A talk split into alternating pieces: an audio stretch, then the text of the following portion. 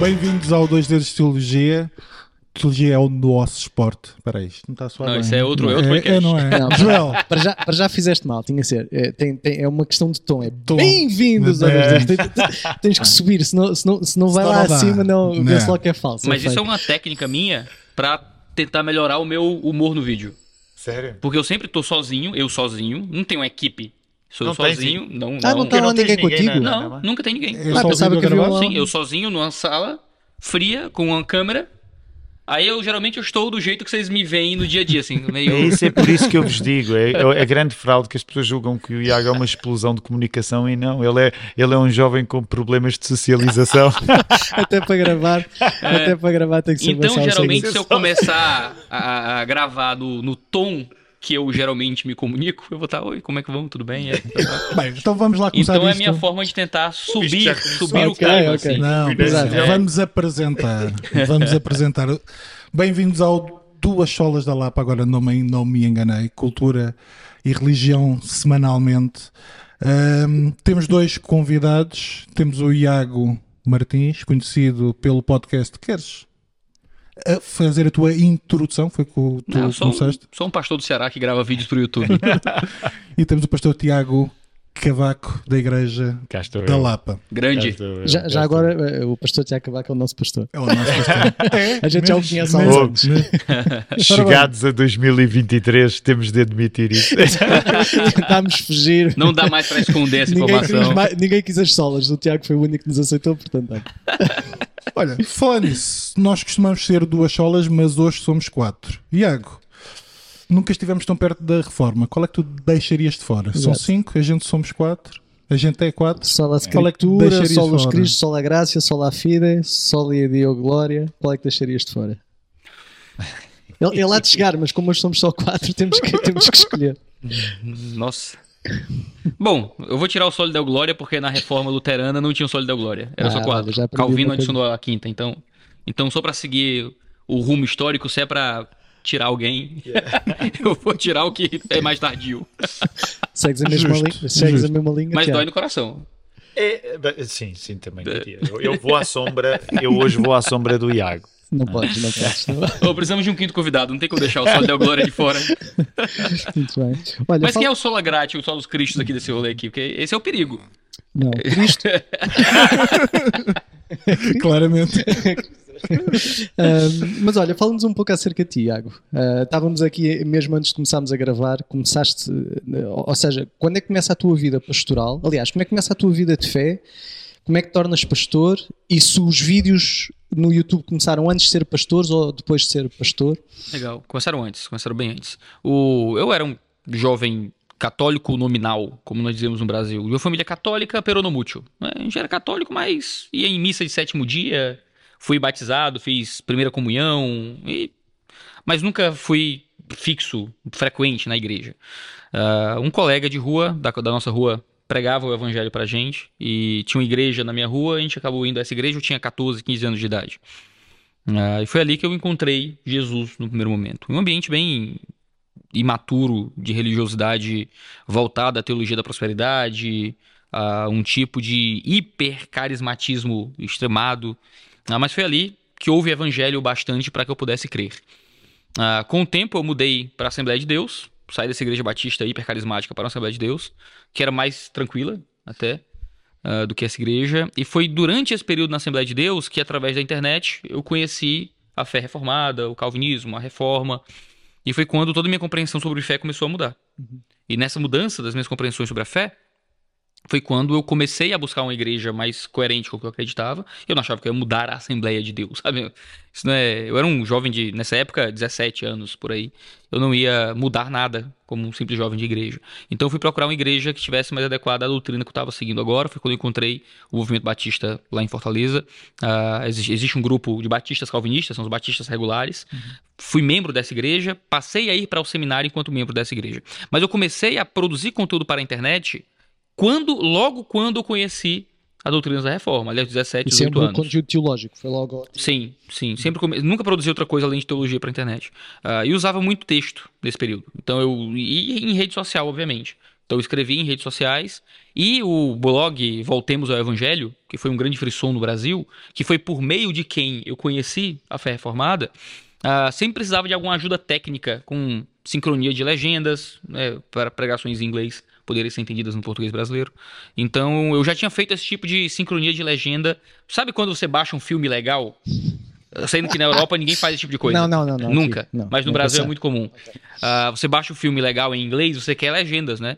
Você chama de legenda aqui? Subtítulo? Sim, sim, sim. sim, sim, sim. Até legenda. porque nós só temos legendas. Não é. temos dublagem. Ah, ok. Então, você quer fazer o download de uma legenda e você encontra na internet legendas feitas também legalmente por grupos de voluntários. Eu era um desses que fazia legendas ilegalmente de alguns seriados e coisas assim. Uh, se, calhar, se calhar vi Você pergunta filmes quem é a pessoa, né? Se calhar a minha só ao Iago foi essa, foi Não, através do o, filme. o que pode Estava a ver o explicar exorcista e. O Iago Martins dizia no final. e, e o que pode explicar a razão porque os brasileiros geralmente entendem os filmes tão errado. Porque Não vou me pessoas defender que disso. julgam que estão a perceber em inglês a traduzir aquilo tudo ao contrário.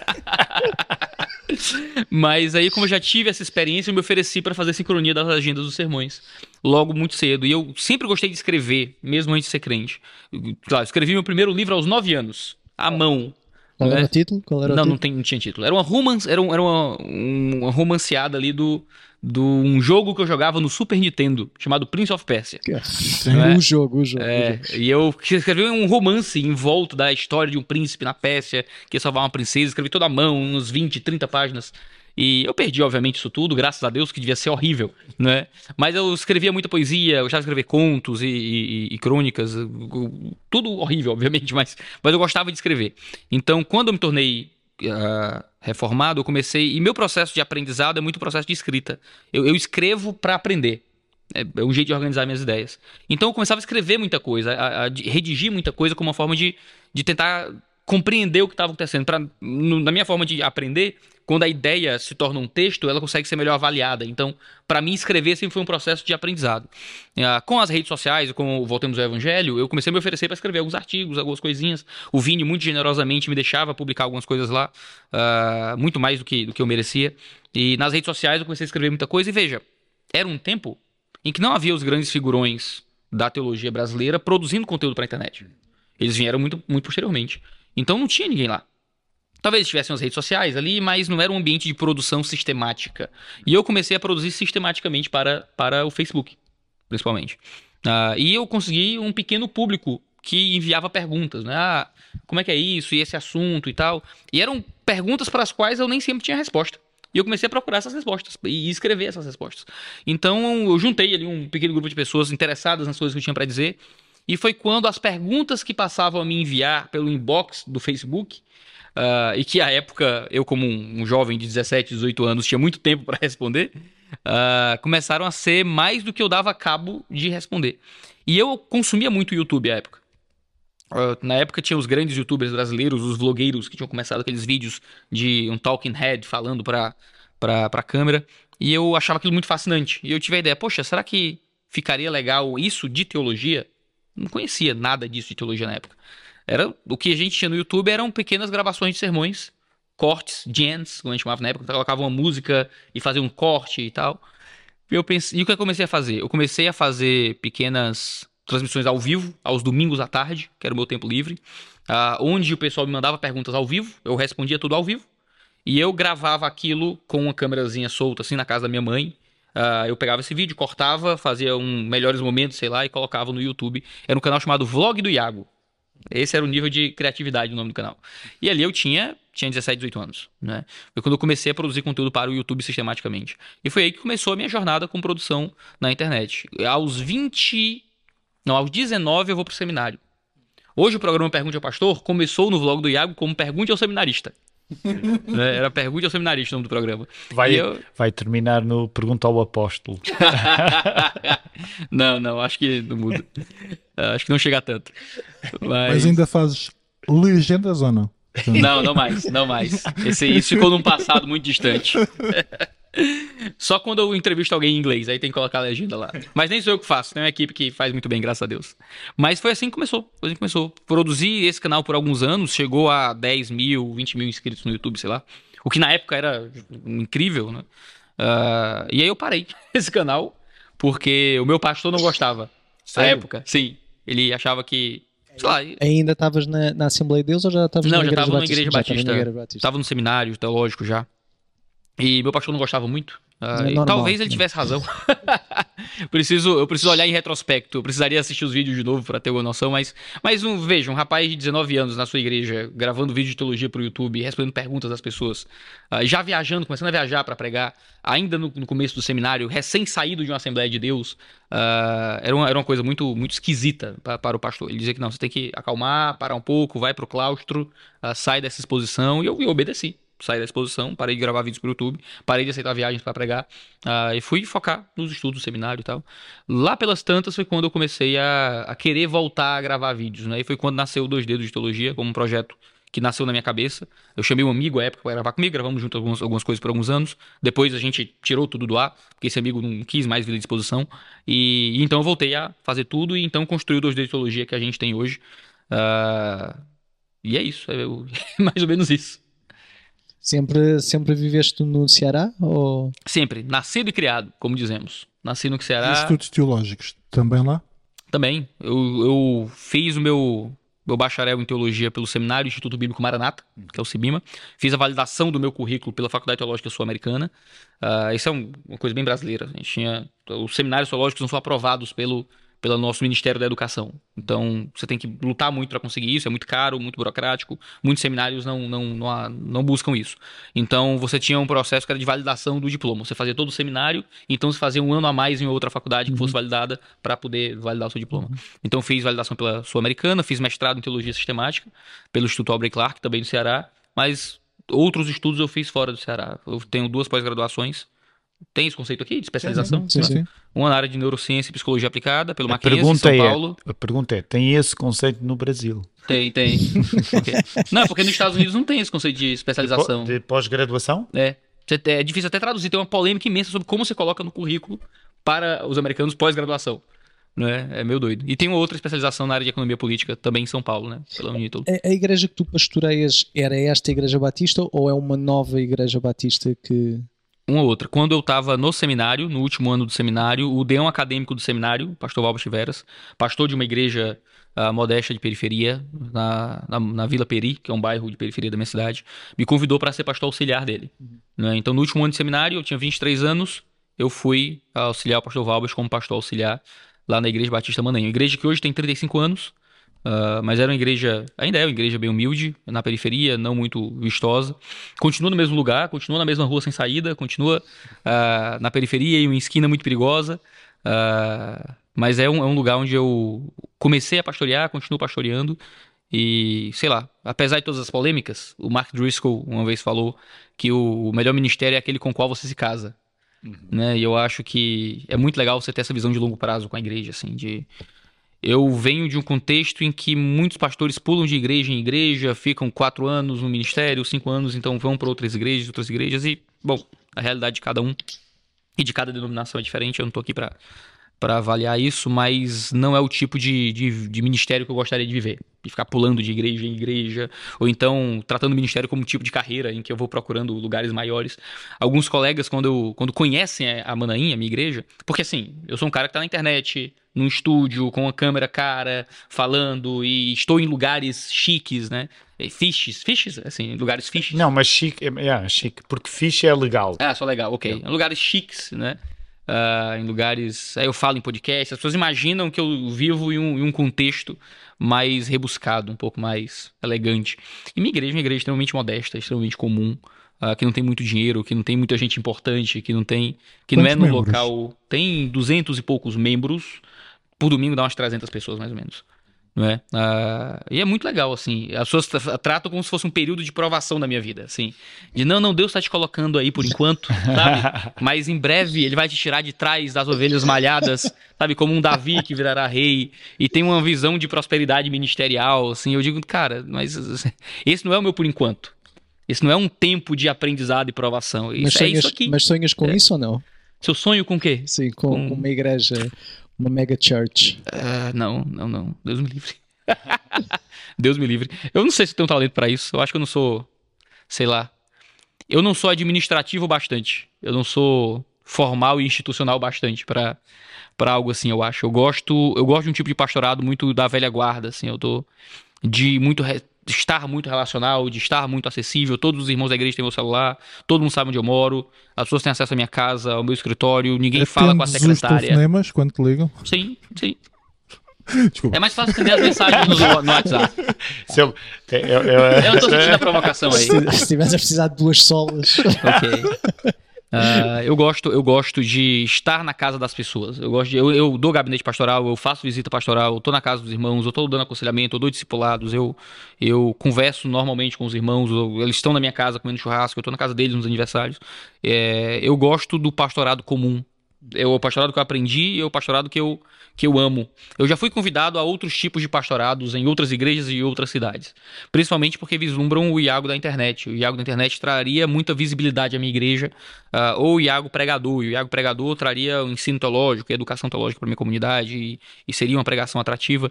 Mas a impressão que eu tenho é que as pessoas estão olhando para um personagem que não existe. É? o- o pastorado não está no YouTube. Ninguém sabe como é que eu pastoreio, ninguém sabe como é que eu aconselho, ninguém sabe como é que eu me relaciono com as pessoas, ninguém sabe como é a minha personalidade fora da câmera né, sabem o que é o cara do YouTube em um vídeo gravado e extremamente editado e organizado para ter aquele, aquele aspecto que é uma grande atuação.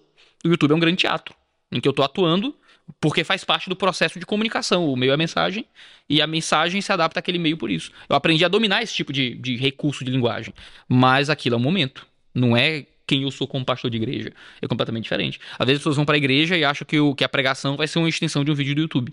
Né? E é outra, outra mídia, é um outro meio, é outra, uma outra mensagem até. E quando, então, quando me convidam a outros tipos de experiência de pastorado, por um lado é um pouco decepcionante, porque não estão me convidando, estão convidando um personagem que não existe, que eu carrego duas vezes por semana, nas terças e quintas-feiras, às 10 horas da manhã, no YouTube, não é o que, o que vai. Ah, Eu acho que em nome da Flor Cavara posso dizer que foi isso que. Nós estamos uma grande interessados, decepção. É nós estamos interessados é na encenação. É, será uma grande É decepção, me O, o perdoe. Iago verdadeiro tem sido uma decepção para nós. É, essa é uma experiência muito comum, infelizmente. Ah, mas também, assim, eu, eu, eu não me sinto muito, muito, muito atraído a experiências de pastorado que não são pastorado num sentido mais prático da coisa, sabe? Talvez Deus mude minha cabeça em algum tempo, talvez ah, em alguns anos eu me veja em outros contextos ou algo assim, mas eu acho que hoje, hoje eu tô muito contente com, com uma vida de pastorado fora de qualquer holofote, sabe? É muito, muito legal. Vocês, eh, Tiago, tu és pastor há 15, 20. Tecnicamente, aliás, em termos mais formais, eu fui consagrado em 2012. Mas é verdade que, que geralmente eu começo a contar a partir do, do, do início da plantação da igreja, no sentido em que não era formalmente o pastor, mas já era a pessoa a quem Moscavide, a igreja-mãe, reconhecia o cuidado da comunidade. E, portanto, para aqueles que há mais tempo estamos juntos, e tu és um- Sim, uma dessas sim, sim. De facto, o início do pastorado, para mim, está lá em 2007. Pois, 15 anos. Tu, tu és pastor há 10, 8, 9, Nove 10, anos. 9 anos. Nove anos. Então Vocês- fui consagrado em 2024. Não, Não, 2004. 24. 2014. Isso é que era. 2014. Oh, oh, oh. Essa é que era a revelação das duas solas da lava, que era nós estamos aqui para vos informar que Iago Martins não é pastor aí. Uma fraude. Não, não, em 2014. É isso, faz Do, do, do, quatro. do- Faz, é isso. É, não, é isso, nove anos. eu, Ok. não conhecendo a tua igreja, eh, em, em termos de 2015? membros, até acho que há de ser bastante semelhante à nossa, em termos de, de assistência, se calhar. Não sei como é que são as vossas instalações, nunca vi realmente imagens da, da vossa igreja, não sei se são semelhantes aqui à, à Acho que igreja. ninguém viu. da... Pois, O que eu acho maravilhoso, maravilhoso, é porque nesse sentido há uma grande incógnita em torno de mim. Então eu tô muito exposto no YouTube, mas não. Porque eu escolho muito. Eu não sou um influencer, sabe? Eu não sou um, É discutível. um é- youtuber é- de lifestyle. É discutível, yeah. Não Exato. ou não te consideras? Ah, eu acho que eu não Exato. sou. Eu É, não sou um youtuber de lifestyle, eu não tô mostrando a minha vida o tempo inteiro, eu não tô Uhum. ah, me posicionando o tempo todo, mostrando minha rotina. Minha rotina é um saco, igual a de todo e qualquer pastor. Eu acordo, eu cuido da minha família, eu faço culto com minha, com minha, com minha casa, eu fico no escritório estudando e escrevendo e, e vou pra casa de um irmão, e assim. Um dia disseram, ah, faz um vídeo com a tua rotina. Cara, minha rotina, rotina é muito simples, não, é? não tem muita graça. E, e assim, eu, eu não me considero um, um influencer nesse sentido. Eu sou um educador. Eu sou muito mais um educador do que qualquer coisa. Então, pra mim.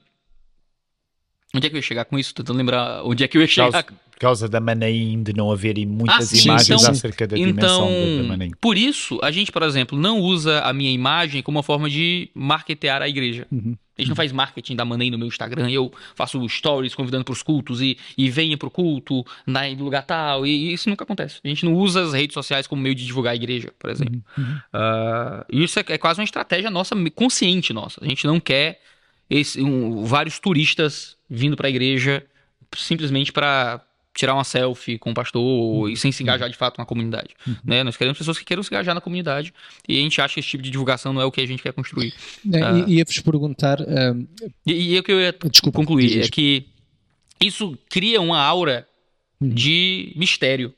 De forma que existem páginas de fofoca gospel no Brasil. Fuxico Gospel. é, esses fuxicos gospels da é vida. que é? Como é que é? Fuxico Fuxico. Gospel. yeah. O que é um absurdo, né?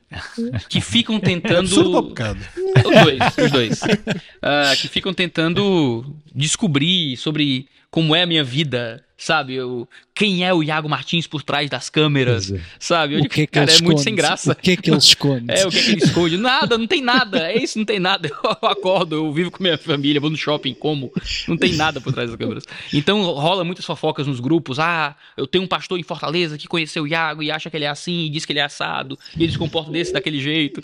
E eu acho graça, assim, porque eu me conheço, eu convivo comigo o tempo inteiro e eu, eu me acho muito desinteressante. então eu acho muito louco quando cria-se essa aura. Como será a igreja do Iago? Nossa, como será? E assim, é é uma igreja muito comum, não tem muita coisa lá. O que é que vocês gostam mais eh, no, no trabalho pastoral e o que é que gostam menos? O que é que para vocês é o maior desafio? Já falei muito. Ó, começa essa.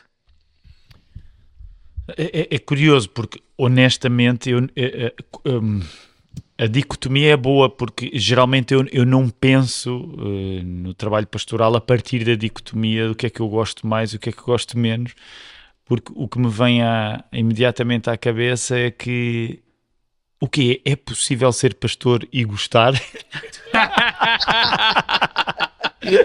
É, você, você, você foi mais sincero do que eu seria. É só penitência. Você é mais sincero do que eu seria. facto, é, não seria uma coisa muito protestante dizer, porque de facto eu não acredito que ser pastor é uma penitência. Mas, não, mas, bem, há uma coisa que eu posso dizer, aceitando hum, a, a boa instigação da tua pergunta, Joel, porque há, ah, e, e- esta é uma coisa que, por exemplo, na Lapa nós com frequência falamos acerca disto. Ah, o, o pastor ele está na primeira fila, de certa maneira, usando esta analogia da primeira fila, de, de- de- quase numa sala de cinema. O pastor está sempre na primeira fila, de certo modo, eh, para a vida da comunidade. Eh, e, e por isso é-nos dado um, um privilégio de. Se calhar a comparação não é mais feliz, porque não é uma questão de quem está na primeira ou na última. A ideia de primeiras e últimas filas é muito anticristã, mas, mas um dos privilégios de eu ser pastor é que, diante da graça que muitos outros vivem na comunidade, eu geralmente tenho uma perspectiva absolutamente privilegiada. E vocês sabem isso, tu, Joel, tu, Tiago. As coisas, algumas das coisas mais fantásticas que vocês já viveram, eu sou um privilegiado. Eu não vi tão bem como vocês, mas fui provavelmente as pessoas que. Também aconte acontece o reverso, não é? Alguns dos momentos mais difíceis da nossa vida e da vossa vida, eu estava lá também na primeira fila e, portanto, eu acho que isso é uma coisa. É, é um, é um privilégio que faz com que a nossa vida de pastor seja carregada de, de- de- de maravilhas e as misérias que, que existem nós sabemos que elas vão ser transformadas em maravilhas e lá estamos nós, privilegiadíssimos nesse, nessa primeira fila. Eu, eu acho que o que eu mais gosto no Ministério Pastoral é justamente poder ver o ver de camarote uh, o progresso na fé das pessoas. Geralmente, um, a menos que a gente tenha muita intimidade com as pessoas, a gente não, não vê isso, não está lá para uhum. perceber isso. Mas como nós estamos com as pessoas no seu pior, é no momento do adultério, é no momento da depressão, é no momento da adicção, é no momento da, da doença, é ali em que a gente senta e diz: ok, esse casamento está destruído. Ok, esse relacionamento familiar aqui não tem para onde ir. Ok, esse coração está em frangalhos.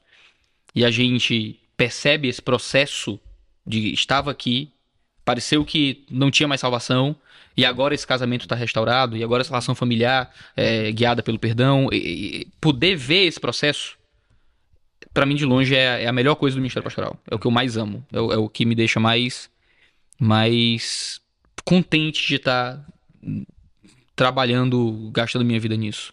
Agora, a contraparte é que a coisa que eu menos gosto do Ministério Pastoral é o processo disso. Uhum.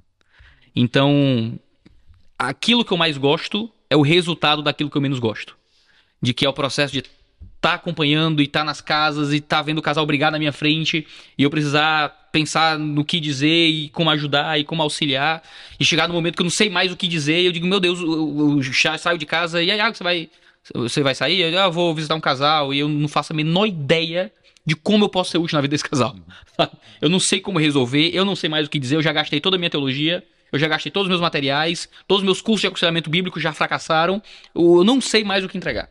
Sabe? E, e essa tensão de, uh, de tentar ser útil de alguma forma, de, e você tenta projetar tudo em Deus, não, mas é Deus quem faz, eu não tenho nada a ver com isso, eu sou só um canal. Mas por outro lado, você imagina, não, mas eu tenho que trabalhar e estudar para ter a coisa certa para dizer. E, e esse é um processo aterrorizante. É, é, absolutamente aterrorizante. Mas, por outro lado, é o, que, é o que gera aquilo que há de mais maravilhoso no ministério. Então, é, acaba que é uma coisa que não dá para fugir. Porque pode ter coisas que eu não gosto e eu fujo. Mas é, a coisa que eu mais gosto passa pelo processo do que é mais difícil. Não é? Então, a minha experiência é essa. Só, só, só aqui para terminar as coisas. Então, e, e, pregar para vocês está mais na coisa que gostam ou que não gostam? Ah, eu acho que pregar é a parte mais fácil do Ministério Pastoral. Sinceramente. Porque, para mim, por, por exemplo, o, o, claustro, o momento de escritório é meu habitat natural. É onde eu estou mais confortável é numa sala vazia, uhum. eu e um computador com os livros. Os livros não tem muitos problemas para eu resolver da vida de ninguém. Sabe? O livro não tá gritando com outro livro, sabe? O livro não tá ameaçando ir embora, o livro não arrumou um amante, sabe? O livro não tá nas drogas. O, livro é, é, maravilhoso. Bem, depende sabe? dos livros que andas a ler. É, tem alguns livros que podem te levar às drogas ou algo assim, ou à depressão. Mas os livros são, são uma peça fria e eu tenho que só lidar com o raciocínio e com aquilo. Uh, a entrega do sermão tem, tem o seu desafio particular, uh, mas ainda é uma coisa muito mais simples, digamos assim, do que ter que lidar com as complexidades da vida humana enquanto elas lhe respondem complexidades. Né? Eu me levanto, faço um discurso de 50 minutos, né, quando consigo cumprir meu propósito. Uh, e claro, é um grande desafio, mas eu acho que não é o mais difícil do ministério. Nós gravamos alguns podcasts com alguns pastores sobre pregação, sobre como se preparam, como olham, como consideram a pregação, como vêm. Um, aquilo que estavas a dizer, por um lado o trabalho pastoral semanal e depois o trabalho dominical da pregação, que ligação é que há entre uma coisa e outra? Ou seja, há o risco do pastor ir para o púlpito dar recados, mas Sim. há o risco do pastor ir para o púlpito e não falar para a comunidade. Ah, mas para... O pastor precisa ir para o culto dar recados. Uhum.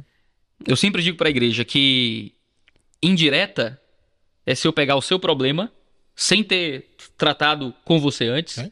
fazer aplicações hiper específicas de coisas que eu não, uh, não te comuniquei porque não tive coragem, ou o que é que seja.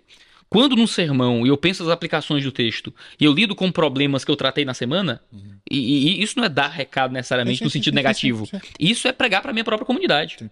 Então, às vezes, eu digo: ó, esse é um ponto que eu acho que no domingo tem a ver com o texto que eu vou tratar, eu vou tentar uhum. aplicar no seu coração uma, uma parte do sermão. Não é? Isso é coisa que eu digo na igreja. Ó, se você acha que é uma indireta para você, pode até não ser, mas aceite que é. é. Pode ser Deus falando no seu coração.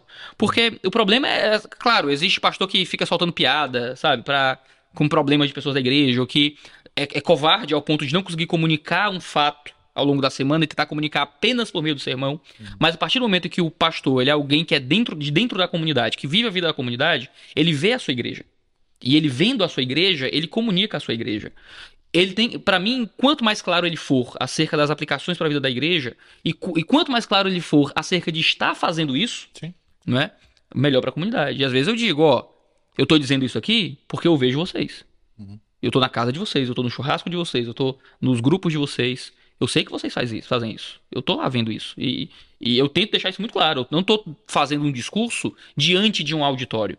Eu tô fazendo um discurso a um auditório.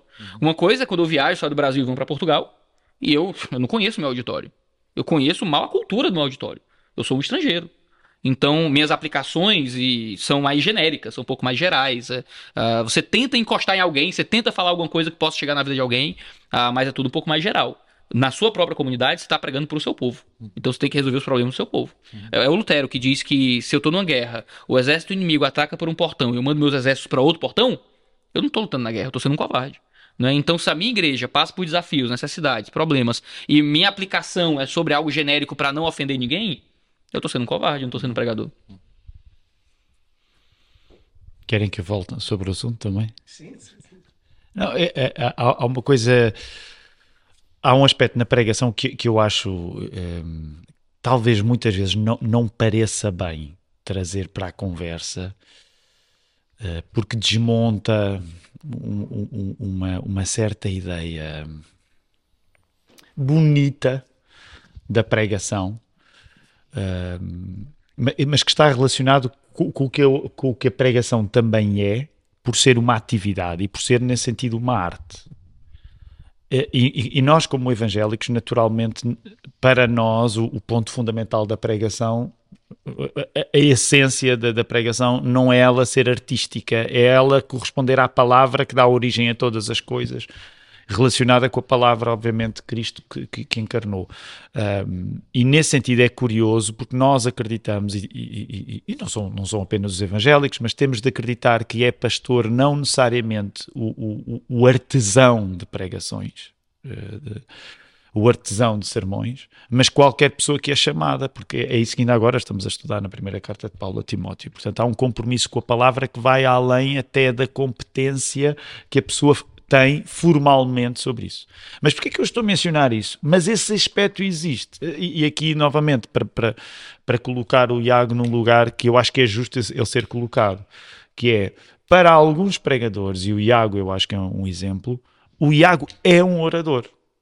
A maior parte das igrejas não tem pastores que são oradores.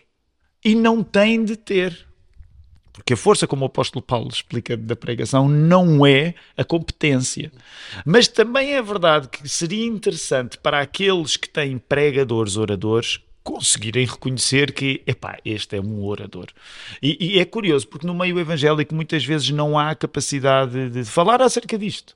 Portanto, tu és um orador eh, e isso significa que a maneira também como tu te relacionas com a pregação não é necessariamente igual à maneira como um pregador que não é orador se relaciona. O, o que, por exemplo, para ti, e também vou- vou-me colocar no mesmo saco, desta mesma farinha, porque eu- seria falsa modéstia se eu, se eu também não reconhecesse isso eh, em mim. Portanto, eu sei que para mim, para ti, não leves a mal. Estar, Me estar- sinto muito honrado de estar na mesma farinha. não, mas por exemplo, um dos cuidados que nós temos de ter é que para nós a pregação, sendo algo vital que em último grau nos é dada por Deus, mas tendo nós uma certa competência de oratória, e eu sei que há pessoas que podem não concordar, dizer, ah, eu não acho que o Iago seja um grande orador, a maior parte dirá, eu não acho que tu, Tiago, sejas um grande orador, ou porque, sei lá, és complicado e a gente não percebe o que tu queres dizer, mas significa que há desafios espirituais que são levantados para nós pelo facto de falar para nós ser tão natural. E tu sabes, tu serias um professor universitário em qualquer lugar ou, ou um motivational speaker em qualquer lugar, porque tu tens esse dom. A pessoa começa a te ouvir falar e aquilo sai naturalmente.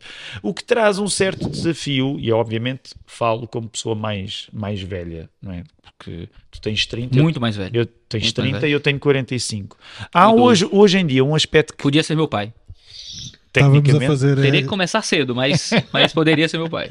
isto pronto, só para, só, só para encerrar este ponto, eu estou aqui para complicar um assunto que, mas que, que, para mim eu noto uma diferença, sobretudo depois do período sabático, que foi, eu hoje noto que sem dúvida a pregação é, para mim é a minha vida, porque também é a minha arte é a minha arte. Até quando eu faço música, que é uma coisa importante para mim, eu cada vez mais reconheço que o prazer da pregação, hoje eu acho que nem, nem o momento de pregar, para mim, eu acho que, que de facto é único.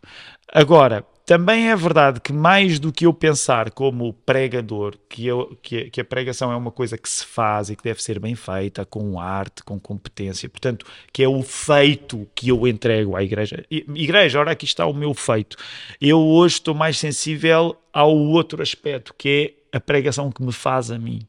Hum. Portanto, não sou apenas eu que chego lá e entrego, depois de ter feito esse percurso dos textos e de ter estudado, mas eu hoje, tô, eu diria assim, estou numa fase até mais pentecostal, em que eu acho que é importante toda a preparação, mas além disso, cada vez mais acredito numa espécie de, com conta, peso e medida, deixa-me usar esta expressão, uma espécie de nós não acreditamos na transubstanciação, mas eu acho que a coisa mais próxima que nós chegamos da transubstanciação é no momento da pregação há ali uma magia a acontecer. Tem de acontecer. E que não é só a arte de um grande orador quando o pregador é um grande orador, mas é naquele momento.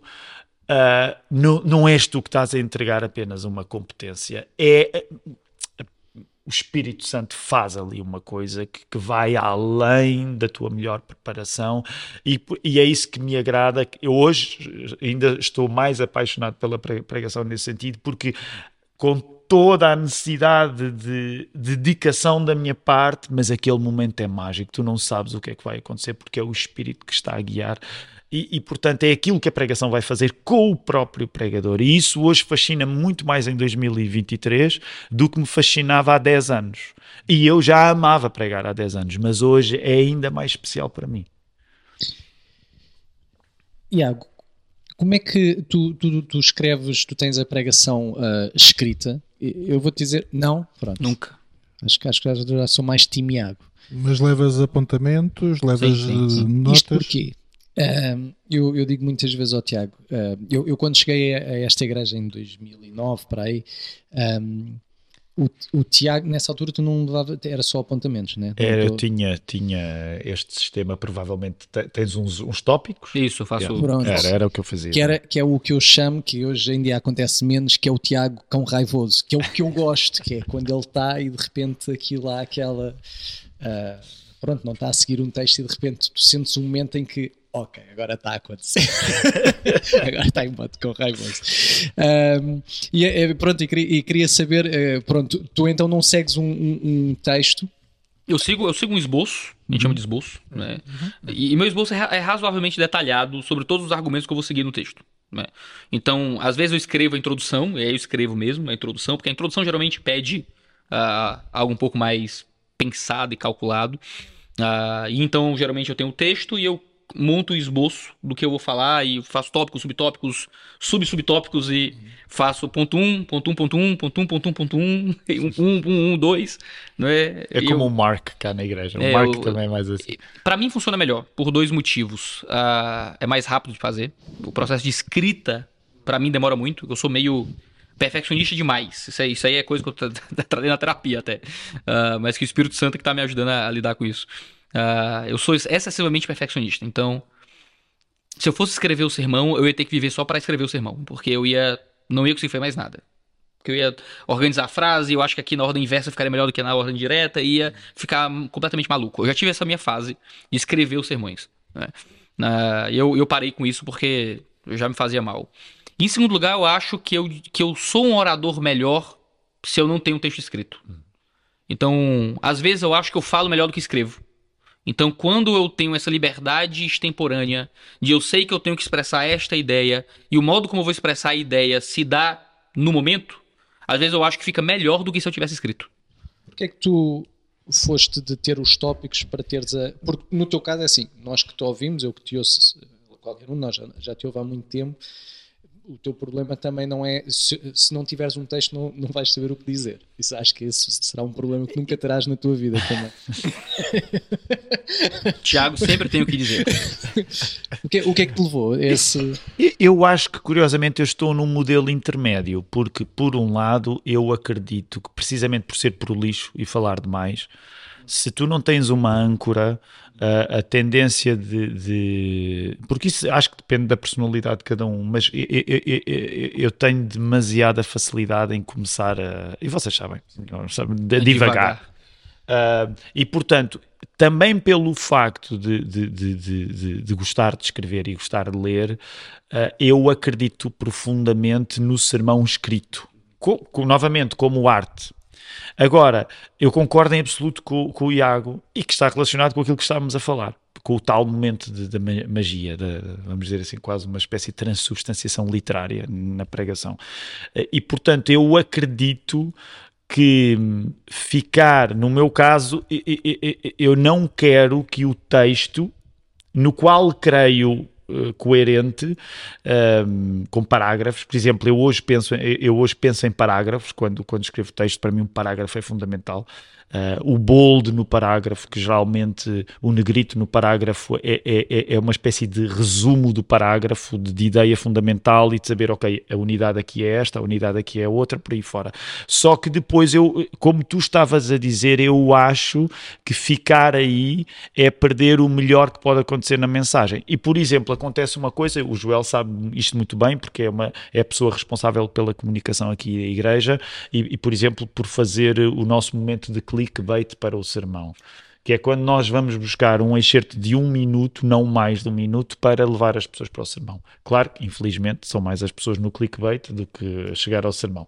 Mas o, o Joel sabe isto por experiência, eh, mesmo tendo em conta que somos três pastores aqui na igreja, mas no meu caso, 100%, aí perto de 100%, todos os momentos de clickbait são momentos de, do voo. Portanto, o texto está lá, a âncora está lá, mas é como tu disseste, que é muito parecido com uma coisa que a Flannery O'Connor escrevia. A Flannery O'Connor dizia: Eu preciso de escrever para saber o que penso. É? Eu preciso de pregar para saber que sermão estou a pregar. Ou seja, o, o texto está lá e, e, geralmente anda entre as seis parágrafos, sete parágrafos.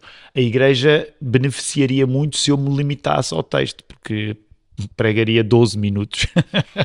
Mas depois há o voo que, que, que, lá está, não quero, não quero idealizar, até porque às vezes se calhar sou eu que estou contente com o voo e mais ninguém está, mas é nesse voo estamos, em, estamos, em que acontece. E, o que é que tu estás a pregar? Tu só sabes o que estás a pregar quando estás a pregar. Por, por isso, apesar de eu respeitar inteiramente quem se mantém ao texto, mas para mim a pregação tem de ter esse outro lado quase quase, não sei, não, não é sobrenatural nesse sentido, mas tem de ter esse arranque. Deixa-me pegar no lado sobrenatural, tanto para quem usa mais notas, como eh, mais texto, como para quem usa mais notas.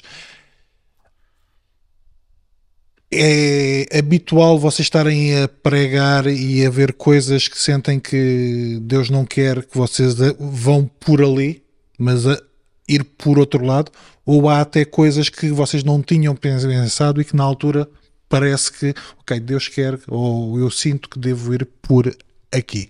Ou seja, seja num estilo que é à partida mais livre ou num estilo que à partida é mais rígido, sentem que às vezes Deus quebra essa rigidez ou essa liberdade de pregação? Comigo acontece mais na preparação. Mais na preparação. Então, às vezes eu estou preparando o esboço e às vezes eu tenho uma página inteira que eu vou jogar no lixo. Porque, cara, eu acho que isso aqui não é, não é não é o que é necessário para minha igreja agora. Eu acho que não é isso que, que eu preciso focar nesse momento e tal. Então, nesse período de oração, de estudo bíblico e, e de sensibilidade ao Espírito Santo em montar isso tudo, uh, muitas coisas são mudadas no processo por causa disso. Às vezes eu acho que o Espírito Santo ter que me fazer mudar algo do sermão durante o sermão é porque eu não me preparei bastante e não fui sensível bastante ao Espírito na preparação do sermão.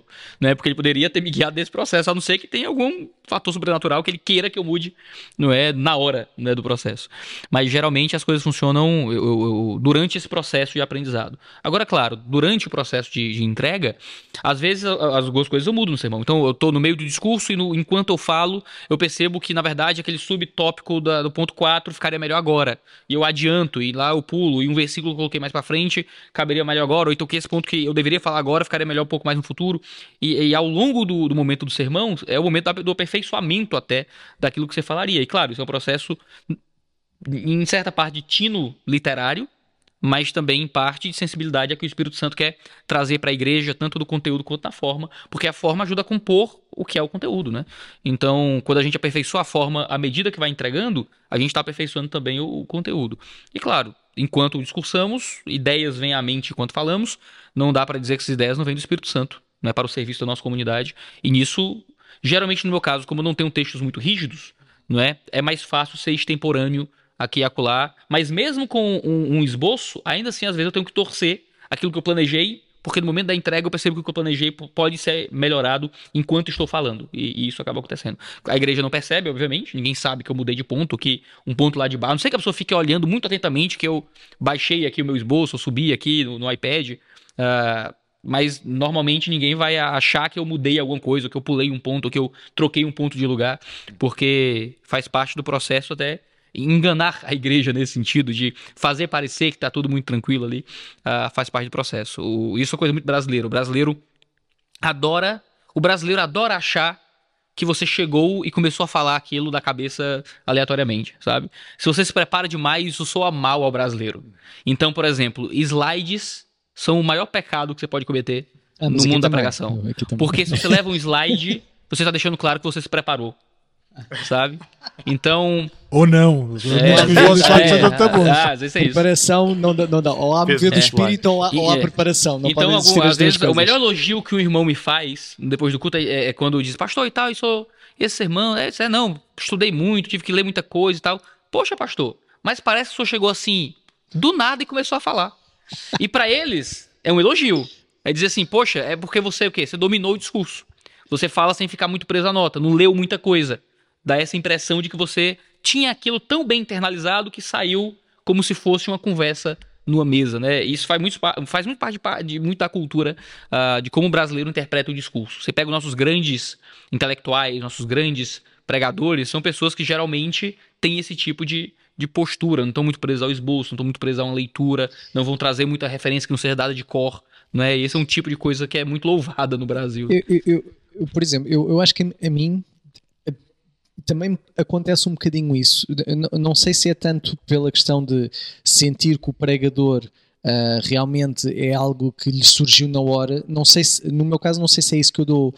Um, que, que, dou a importância, mas é aquela coisa, quando uma pessoa realmente lê pouco, parece que há um contacto mais, uh, mais, mais, próximo. E acho que uma, realmente aquela coisa que o, o conteúdo realmente é o importante, mas a forma como se entrega é, aliás, eu, eu, eu parei é, de usar é muito importante. Então há muito essa coisa de é. eu parei de usar uh, o texto escrito mais quando eu vi isso. Eu vi um TED Talk. Eu não lembro o nome dela, eu acho que é Amanda Palmer. Amanda Palmer, à época, ela teve o maior crowdfunding da história do mundo. Deve ter tido outros maiores, mas na época tinha sido. Ela tinha uma banda extremamente experimental, um punk rock, sei lá o que era, muito maluco, muito estranho. Uh, e ela era do mundo, obviamente, né? Mas ela tinha, ela levou parte da filosofia de quando ela era uma atriz de rua para música. Então, ela trabalhava, ela subia num grande banco, ela tinha um vestido de noiva imenso que cobria o banco, então ela parecia uma mulher gigante, uh, pintada, eu acho, com alguma cor uh, brilhosa, e ela ficava parada com a rosa e quando alguém colocava uma moedinha, então ela fazia um intenso, ela diz isso, um intenso contato visual e entregava a rosa. Ainda né? não levaste o, o Iago ao chiado, já percebi que ele ainda não viu cá essa, essa arte. Coisas parecidas. Sim, sim. Então. Uh... E ela disse que essa filosofia do intenso contato visual ela levou para música. Então ela era super acessível ao público dela. Então ela fazia shows e ficava no meio do pessoal e botava o pessoal para escrever nela, dormia na casa dos, com a banda toda na casa do, do, do pessoal. E ela, isso foi uma coisa que é, marcou parte do meu processo de ministério também. Ela, ela conta que ela fez, finalmente conseguiram uma gravadora.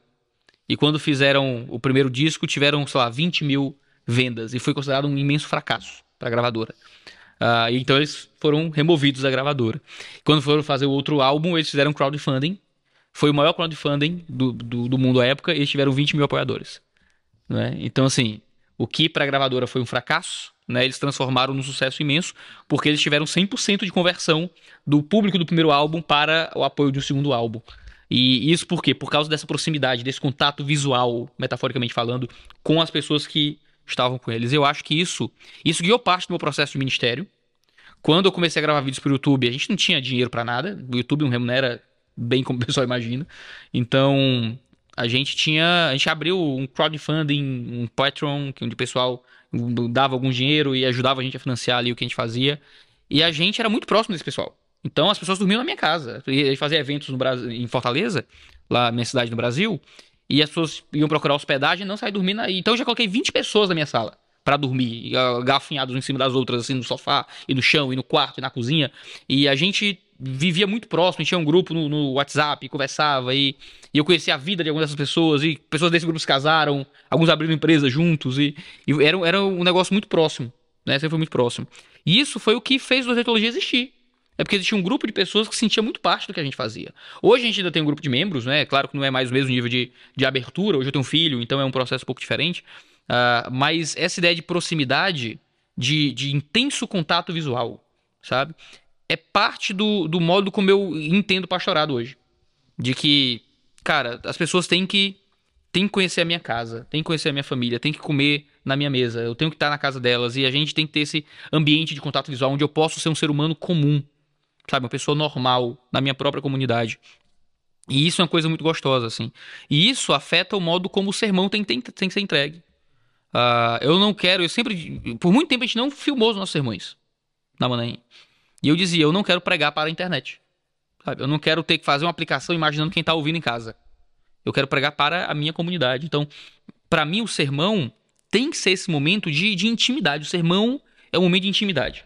É um momento de intimidade. É, é, é, o momento em que eu estou com a minha igreja e eu vou passar 50 minutos falando sobre a palavra de Deus para a minha igreja. Então, a possibilidade de eu fazer isso sem estar tão preso no papel, olhando para as pessoas e, e, enquanto eu falo, eu estou vendo o rosto de cada um e lembrando dos desafios de cada um, lembrando dos aconselhamentos que dei, lembrando das batalhas e enquanto eu vou falando, vai me surgindo coisas para dizer àquelas pessoas. E isso me faz querer a, ah, ter esse contato visual, que é uma coisa física e prática, mas que afeta aquilo que eu estou dando para minha própria comunidade. Eu estou olhando para eles, então eu recebo algo deles. E por isso eu digo, quando você falta o culto, você muda o sermão. Quando você falta o culto, hum. você tira algo do que, eu, do que eu diria. Porque você está ali sendo visto, afeta aquilo que eu entrego para a minha própria comunidade. Né?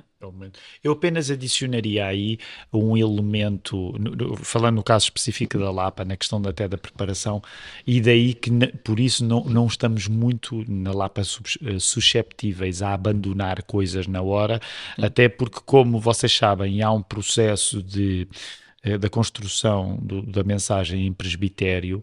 Atenção, quando eu digo isto, significa que ao longo da semana, com frequência, eu envio ainda uma forma não final para o Filipe e para o Mark, e depois ao sábado, quando a forma final é enviada, uh, ao ser enviada significa que a mensagem, antes de ser uma coisa que eu, Tiago, que vou pregar amanhã, vou enviar, é uma coisa que já foi susceptível à intervenção do Mark e do Filipe.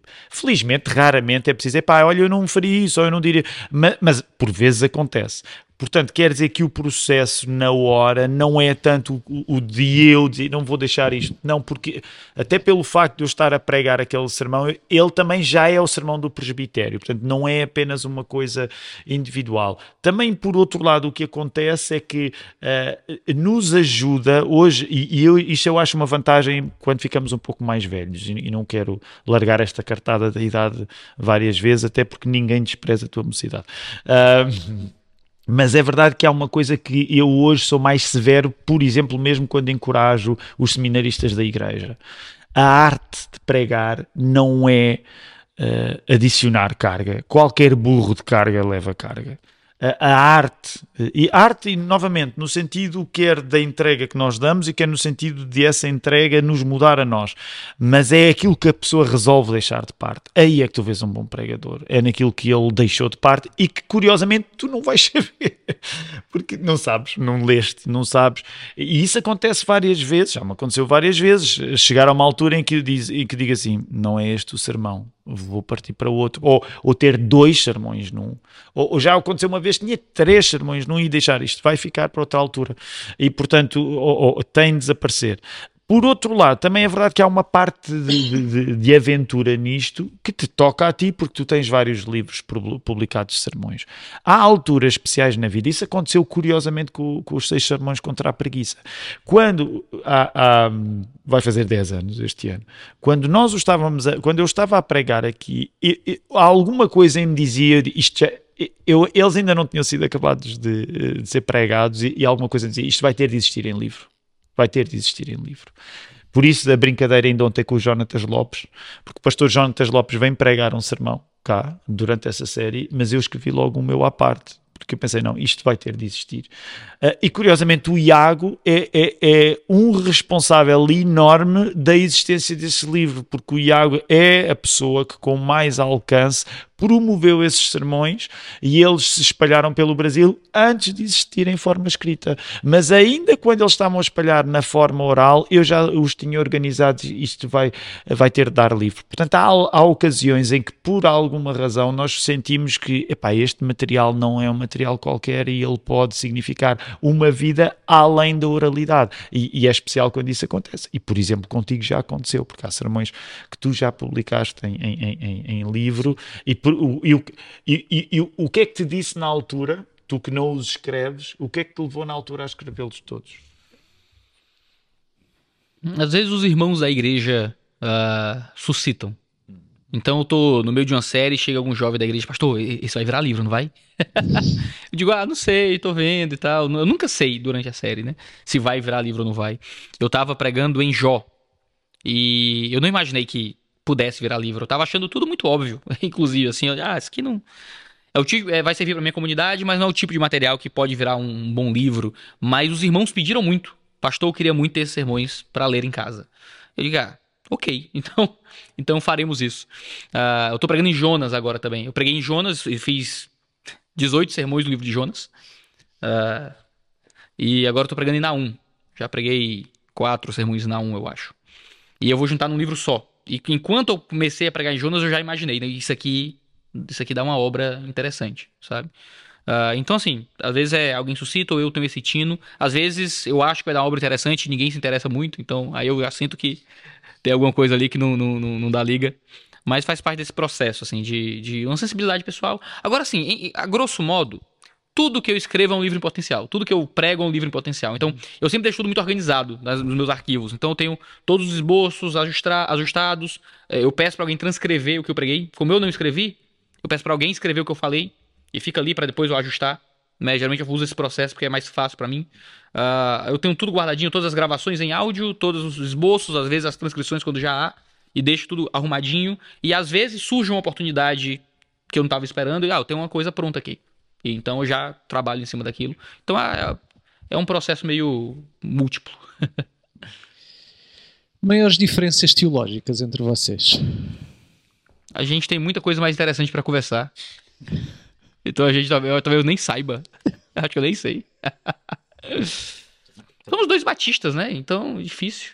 Sim, até. Bem, e o Iago é muito mais sistemático do que eu. Então, colocando a pergunta de outra forma, áreas teológicas que vocês têm deixado em aberto? Ou seja, eu ainda não tomei uma decisão ou não é importante. Ah, eu quase tudo na minha vida ainda não tomei uma decisão. o Iago já eu tem tenho, decisões tenho, tomadas tenho, para é, tudo. Eu tenho um, um, vício terrível de quem fez seminário teológico. Eu, eu tive que marcar posição em tudo. E o seminário te obriga a isso. Então, escatologia, criação, eu tive que marcar posição em tudo. Só que hoje, quando me perguntam algumas coisas, eu digo, ah, Iago, qual é a sua posição escatológica? Eu digo, eu sou um pré-milenista pouco convicto. Então, assim, eu tenho, tenho minhas áreas pouco convictas. Ontem me mandaram uma pergunta no Instagram: ah, por que, é que você tem pouco? Por que, é que você não tem muitos vídeos sobre escatologia? Você quase não fala escatologia. Eu não respondi, mas eu terei respondido é porque eu não sei muito de escatologia. Eu não, eu não tô muito convicto de algumas coisas. Eu tenho minhas posições, mas elas são posições de seminarista, sabe? Eu nunca tive tempo de me aprofundar demais desses assuntos. Tem temas que para mim são absolutamente difíceis e que eu não cheguei na conclusão ainda. Se você me perguntar sobre Terra Jovem, o mundo tem 6 mil anos, os dinossauros estavam herbívoros na arca e o Deus criou o mundo de forma antiga, uh, como é que a gente lida com o registro fóssil? E minha grande resposta é eu sei lá. Eu não sei, não sei. Não é? Eu tenho uma leitura de Gênesis que me leva a uma leitura muito literal, mas eu fiz pós em neurociência que me colocou em contato com muitos argumentos científicos sobre a origem da humanidade que eu não tenho resposta para dar. Quando eu tento ler os materiais uh, evolucionistas a partir da teologia, eu não me convenço. Quando eu tento ler os materiais criacionistas a partir da ciência, eu não me convenço. Então, eu fico, eu, tô, eu sou um grande dualista no fim das contas. Eu não faço a menor ideia para onde ir nesse sentido. Não é? Respeito quem tem uma posição diferente, respeito quem já marcou posição, mas eu não sei. Não é? E tem várias outras áreas muito difíceis que às vezes eu não tenho nem interesse. Não é? Tem temas muito complexos para avaliar, relação entre Antigo e Novo Testamento, Israel e os gentios e o papel futuro de Israel nesse processo todo. Não é? Tem muitos temas muito complicados que eu tenho ali uma posição ou outra não tão convicta, uh, que eu vou chegando a um ou outro ambiente de conclusão. Eu sou um cara de 30 anos, eu Vai, eu, eu, ele tem muita coisa para ler e estudar. É, há muita coisa para ler e estudar na vida ainda, né? Tem coisa que não deu tempo de estudar ainda na minha vida, né? E à medida que eu vou tendo filhos, eu acho que eu vou ter cada vez menos tempo para estudar algumas coisas. Então, tem, tem essas várias zonas, assim. E, e, e sabes, eh, eh, bem, eu, eu não quero agora tornar isto demasiado abstrato, mas, mas eu acho que esta é uma das coisas mais diferentes naquela generalização típica em que eu tendo a cair entre o mundo novo e o mundo velho, entre América e Europa, eh, eh, onde se nota uma maior diferença. E vai parecer que vou, que vai, vai, parecer que vou relativizar, que é aquilo que nós europeus somos bons a fazer em relação à, à segurança e certeza dos nossos irmãos americanos. Mas que é, um, como uh, ser evangélico na Europa é tão ligado à ideia de sobrevivência, de resistência, Uh, é verdade que nós sabemos que hoje o cristianismo está, uh, mesmo o cristianismo evangélico, está a crescer em Portugal. Mesmo que seja muito à custa da chegada de imigrantes, mas está a crescer. Mas como o cristão evangélico, num país como Portugal e na maior parte dos países europeus, a mentalidade é de sobrevivência, de resistência, tu não sentes o luxo, vamos dizer assim, que te podes dar ao luxo de, de, da prioridade, a tua fé ser esta é a minha posição a tua prioridade aqui é sobreviver, é ainda creio, não é o que eu creio, é eu ainda acredito. É pá, pelo menos, Deus, é Pai, Filho e Espírito Santo. Se tu conseguires aderir ao credo apostólico aqui, é. é este tipo vitória. já acredita em muita coisa. O, estou a caricaturar. O que é que nós sentimos no ambiente brasileiro e norte-americano? Em que os cristãos, para todos os efeitos, maneiras diferentes, o Brasil é diferente dos Estados Unidos, mas há semelhanças aqui. O, o cristão evangélico lá ele não, não é uma criatura tão, tão contracultural como nós somos. Ele sente que a vida lhe está a acontecer. De certo modo, isso é uma coisa que eu acho sempre curioso no Brasil, é precisamente, imagine, há uma paz de espírito em que o pessoal diz, não, não, eu acredito nisto, nessa questão a minha posição é B, na outra é A, na outra é C, e tu vais desfilando e nós ficamos, uau, assim meio espantados, como é que é possível a vida de um cristão evangélico em que ele sabe tão bem aquilo que crê? É que nós cá, se não desistirmos do fundamental, já é sinal que somos os grandes crentes. Portanto, estou a dar-te o outro lado, mas sabes que é por isso que muitas vezes o pessoal também não entende boa parte da teologia feita por europeus, que parece sempre demasiado relativa ou demasiado pouco dogmática, e também é a razão porque nós europeus achamos que nas Américas o pessoal é todo excessivamente dogmático. Uh, e portanto eu não estou a querer relativizar, eu estou a querer apenas explicar. O que eu sei, por exemplo, eu em Portugal, uh, quando, por exemplo, sou visto por pessoas não evangélicas, eu sou um tipo considerado ultra dogmático, ultra simplista. Se tu fores ver alguns dos comentários que fazem acerca de mim, feitos por não crentes, man, aí o tipo. alguns crentes também. Eventualmente, eu sou um tipo ultra, ultra Quando eu vou ter com o pessoal do Brasil, eu vejo, epá, eu não acredito em, eu, eu, eu, não tenho posições acerca de nada. As pessoas dizem, este Tiago não acredita em nada. E, e, esta é uma das perplexidades interessantes quando a pessoa viaja e convive um pouco com o Brasil. Portanto, de facto, imagina, a escatologia, só para terminar com este exemplo, mas eh, eu lembro-me no, no, no, meu, no meu exame no concílio pastoral, perguntaram-me acerca da questão da escatologia e eu disse com uma certa paz de espírito, uh, dispensacionalista não sou, por exemplo, tu serás mais dispensacionalista que eu, naturalmente, uh, e assumi que não tinha uma posição fechada acerca disso. Provavelmente, se eu estivesse a fazer isto num ambiente brasileiro ou nos Estados Unidos, eu talvez não me safasse assim tão bem. Mas na Europa é, foi quase. É pá, deixem lá estar humilde, coitado. A gente também sabe lá como é que o apocalipse vai acontecer. Welcome to Sparta, disse Sparta, estás a? Diz, esta é a Europa, mas se tu acreditares em alguma coisa já não é mau. Deixa-me perguntar uma coisa, um, mais para o Iago, mas estavas a falar dessa diferença entre a Europa uh, e Américas, mas olhando para o contexto brasileiro, olhando para a cultura de podcast e para a influência que o podcast e o podcast evangélico pode ter, quais são os riscos, as dificuldades que o podcast evangélico pode ter para o testemunho, para falar do ev evangelho? Ou seja, uma coisa que à partida poderá ser uma ferramenta útil pode ter o efeito contrário. Nós não temos muitos podcasts evangélicos no Brasil, assim, pensando nesse formato de vídeo, né? É, a gente é... chama de mesa cast, que é o podcast de mesa. Não tem muitos, mas é aí 10 mil por cento mais do que é. Portugal tem. É, mas expressivos, expressivos a gente tem meia dúzia. Meia dúzia de podcasts mas com muito, com, com, muita gente a ouvir e Sim, a ver. Isso, isso, os mais expressivos. Tem vários podcasts pequenos, mas mais expressivos são poucos, não são tantos. Há um bocado brincava com o, com o Bibotalk. Tem Sim, muita é gente. imenso. O 2 de Teologia também tem, é, tem muita tem, gente. Tem outras pessoas. Se você pegar canais do YouTube de forma geral, você vai ter ali uma dúzia de canais uh, um tanto relevantes, mas também não, não é muito mais do que isso. Ah, existem muitos desafios. Muitos desafios porque existe um problema de, de falta de arcabouço. Encontrar pessoas consigam fazer essa confluência entre o conteúdo teológico sério e uma comunicação eficaz para uma geração tão nova não é tão fácil. Você tem no Brasil grandes eruditos que se comunicam muito mal.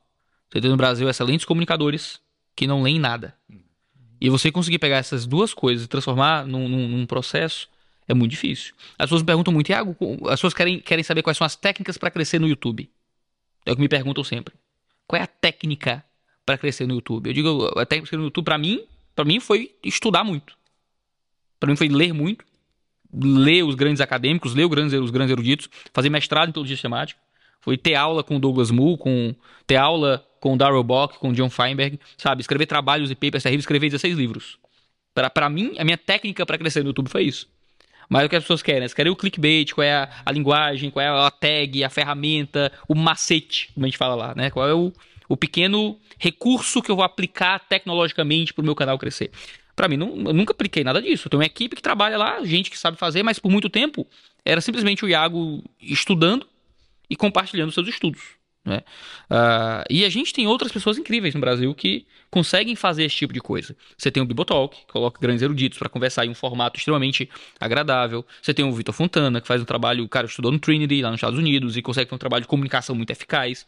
Né? São pessoas que conseguem fazer um trabalho muito bem feito nesse sentido. O Paulo On também, que teve, estudou em Edimburgo. Né? Então você tem, você tem essa nova geração de pessoas que têm contato com a erudição, Alguns são eruditos mesmo, Vitor Fontana é um erudito, Paulo é um erudito, ou pessoas que têm contato com erudição, que é o meu caso, sou só um estudioso, sou um cara curioso, uh, que conseguem se comunicar muito bem, que conseguem conversar pro, com, com, o YouTube. Uh, e isso é uma coisa que as pessoas não entendem, que existe um arcabouço muito importante para você poder comunicar com eficácia para a internet, nesse sentido. As pessoas têm vindo sedentas por conteúdo, porque comunicação agradável, interessante, eles encontram em qualquer lugar. A grande dificuldade é pegar todo aquele conteúdo acadêmico da teologia que tem dois mil anos aí de produção, que as pessoas têm dificuldade de, de, acessar, de entender, de conseguir ler, adicionar a rotina delas, ver isso, fazer sentido com o dia a dia da vida delas. Não é? Então, o, o, o risco para mim é que eu percebo muita gente procurando a casca da aceitação, a casca do clique, a casca do discurso que é recebido. E muitas vezes não existe um esforço de, de dar estofo a essa comunicação, né? dar um estofo àquilo que está sendo dito. Uh, esse hoje é o meu principal medo. Eu acho que as pessoas estão muito preocupadas em comprar uma câmera boa, encontrar uma iluminação boa, um estúdio bom, títulos atrativos, comentar temas do momento, mas elas acabam se dando uma exposição que elas não possuem estrutura para sustentar, não é? E elas acabam ruindo com muita facilidade. Acho que ela ouviu o nosso podcast. De certeza. Uh, é, é, muito difícil para ti lidar. Eu, eu apanhei. Aliás, tu gravaste eu, eu, agora um podcast há pouco tempo de, de cerca de 9 horas eu não vi o podcast. Não ouço, não ouço, não ouço, 9 horas. Mas o que eu vi é as reações. E há, e há sempre muita reação.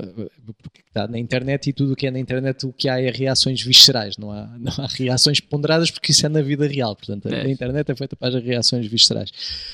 Custa-te ou já não te custa ou nunca custou e sempre lidaste bem? Que, ah, não, já custou. No passado, quando você não tá muito acostumado, você espanta aquele monte de comentário maluco te xingando e coisas assim, dizendo coisas horrorosas e, e sei lá, querendo que você e sua esposa morram, sabe? É umas coisas completamente fora do, do, do esquadro, assim. Ah, houve um tempo que custou, mas muito brevemente eu aprendi a lidar bem com isso, né? Ah, aí houve um, aí as coisas escalam, né? Escalonam. Então começou a ter um, não era mais comentário de YouTube, já era pessoas gravando vídeos a meu respeito e, e coisas assim. E houve um tempo também que isso me espantava. Hoje eu nem assisto mais. Não é uma coisa que. Então, recentemente um canal no YouTube grande gravou um vídeo de meia hora falando alguma coisa sobre mim que eu não sei nem o que é que falaram sobre mim. Não, não me importa. Não me interessa, sabe? Uh, não é o tipo de coisa que, que move mais os meus interesses e curiosidades. Antes, uma pessoa tá falando 30 minutos ao meu respeito. Eu, eu, eu quero ver o que é. E hoje eu não tenho nenhum impulso de clicar. Ah, deixa ele falar. Sei lá o que é. Né? Uh, em parte, você precisa adquirir esse tipo de segurança. Um tipo de insegurança. Eu sei quem eu sou. Eu sei quem eu sou. Uh, eu sei o que é que eu faço. Eu tenho meios de avaliação do que eu estou fazendo que não passam por outros youtubers tentando criar views e cliques em cima de alguma polêmica. Eu tenho pessoas confiáveis ao meu redor que analisam, veem, julgam e que têm um nível de sinceridade e até cuidado com o meu próprio coração que ninguém farmando clique, como a gente diz lá no Brasil, uh, acerca do meu conteúdo vai ter. Uh, agora, por outro lado, existem coisas que ainda afetam, né? Que ainda, que ainda me afetam. Uh, por exemplo, é quando colegas pastores. Tem duas coisas. Um é quando colegas pastores que não acompanham meu trabalho começam a criar algum tipo de visão a meu respeito a partir daquilo que sai da bolha. Então, por exemplo, eu produzo conteúdo teológico na internet. Eu faço vídeos de teologia sistemática, de exegese do Novo Testamento. Eu entrevisto pastores e eu faço um trabalho amplo e as pessoas não me acompanham e aquilo fica restrito a quem quer ver. Mas aí eu faço algum conteúdo que é um pouco mais polêmico. Comento um tema do momento, alguma coisa assim. Esse conteúdo certamente vai ter mais visibilidade, as pessoas vão clicar mais, vão comentar mais, vão reproduzir mais, e isso vai sair da bolha dos que me acompanham e vai pro, pro, para um público que não me acompanha constantemente. E chega, e alguns colegas que só tem uma imagem acerca de mim a partir daquilo que ultrapassa a bolha e chega neles.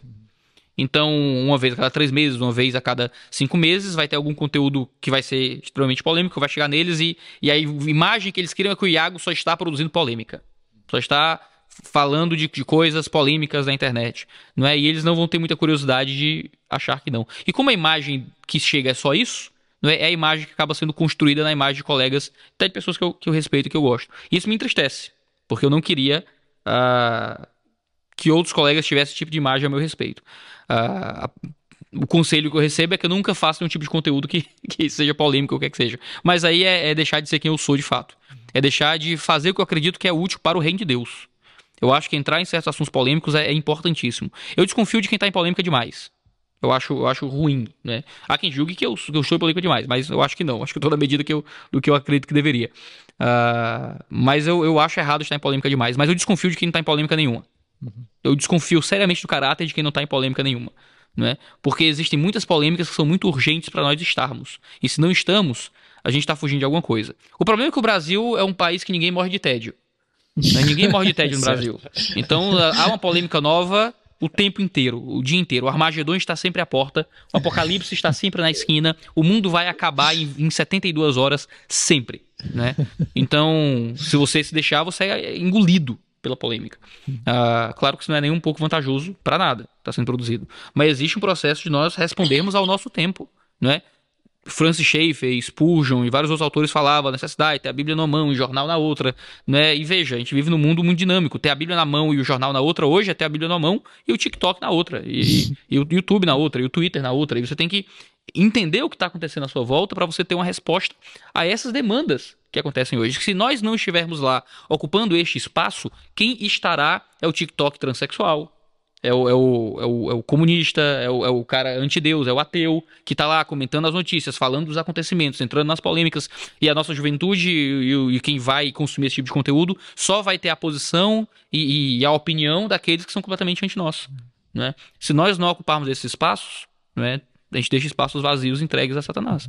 Então isso me afeta um pouco mais quando há esse tipo de ruído de comunicação sobre o que a gente está fazendo. Porque é até um abismo geracional. Né? Me, me machuca ainda quando existem questões de bastidores. Então o, o conflito direto é mais fácil de lidar. Quando eu descubro que, ah, o pastor fulano de tal falou tal coisa, a gente num grupo do WhatsApp, onde tem outros pastores, tá aqui o print, né, olha só o que ele falou e tal. E, e esse tipo de coisa que eu, eu não só não tenho paciência para isso, que, que, eu acho muito infantil, uh, quanto ao tipo de coisa que me deixa muito triste, porque esse mundo, esse mundo de, de ministério pastoral também é um mundo de muita vaidade, né? Também é um mundo de muita oposição, também é um mundo de muito, muitas opiniões, né? Das pessoas gostarem de dar opiniões acerca dos outros o tempo inteiro. Uh, isso machuca um pouco, de verdade. Quando pessoas que você conhece, que você dialoga e que na sua frente tratam de um bom jeito, uh, chega em você prints constrangedores e opiniões esquisitas que são dadas uh, em bastidores e isso é uma coisa que muitas vezes afeta o psicológico. Mas não é tão comum, então é mais fácil de lidar porque não é tão comum. E eu peço para não me enviarem nada, eu prefiro ser enganado. Então.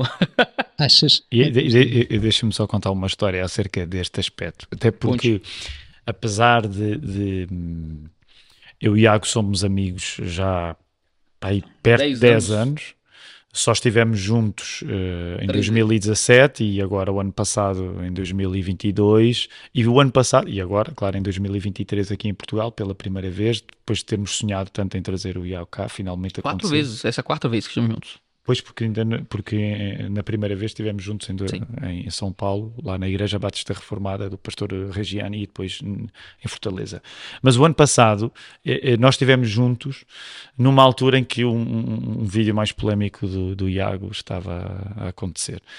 Um, dias antes, acho eu. Então estávamos. Estou a ver assim nada de relevante na, ah, foi que duro, acontecido foi no Brasil foi o ano passado. Foi, foi, um vídeo, foi um vídeo duro. Uh, e, e, mas houve uma conversa muito interessante. E eu no carro íamos para a igreja do Ângelo Baso e da Carol. Uh, Igreja Convergência em Montemor, perto de uma hora de São Paulo, e eu no carro, o Ângelo e o Iago, e íamos a conversar. E conversámos sobre isso. Eh, eu também sou mais, era o mais velho do grupo. Uh, e é um bocado a assumir o meu lugar paternalista de, por um lado, falar com o Iago, porque era um, era, é um vídeo que eu acho hum, que mexe num assunto delicado, que tinha a ver com, com gente muito respeitada no, no meio evangélico e casos de abuso em igrejas assim. Uh, e, e, eu ia a conversar com o Iago, uh, ouvi-lo, a dar os meus conselhos. De, e a única coisa que eu vou dizer dessa conversa é que, uh, Iago, mas eu, eu, eu, fico cansado de ter de te defender. Portanto, como quem diz, Iago, não te metas em tantas confusões. Eu tenho amor por ti, sou mais velho e, e, e não gosto de ter de passar, não é ter de passar a vida, mas volta e meia ter de estar a dizer. Mas há aqui uma curiosidade uh, que, que, pode parecer brincadeira, mas não é, e eu estava a dizer isto ao IAG há dois dias, quando estávamos a passear por, por Oeiras. A maior parte das pessoas uh, esconde os seus pecados, não é? Com o Iago é o contrário. o Iago esconde as suas virtudes.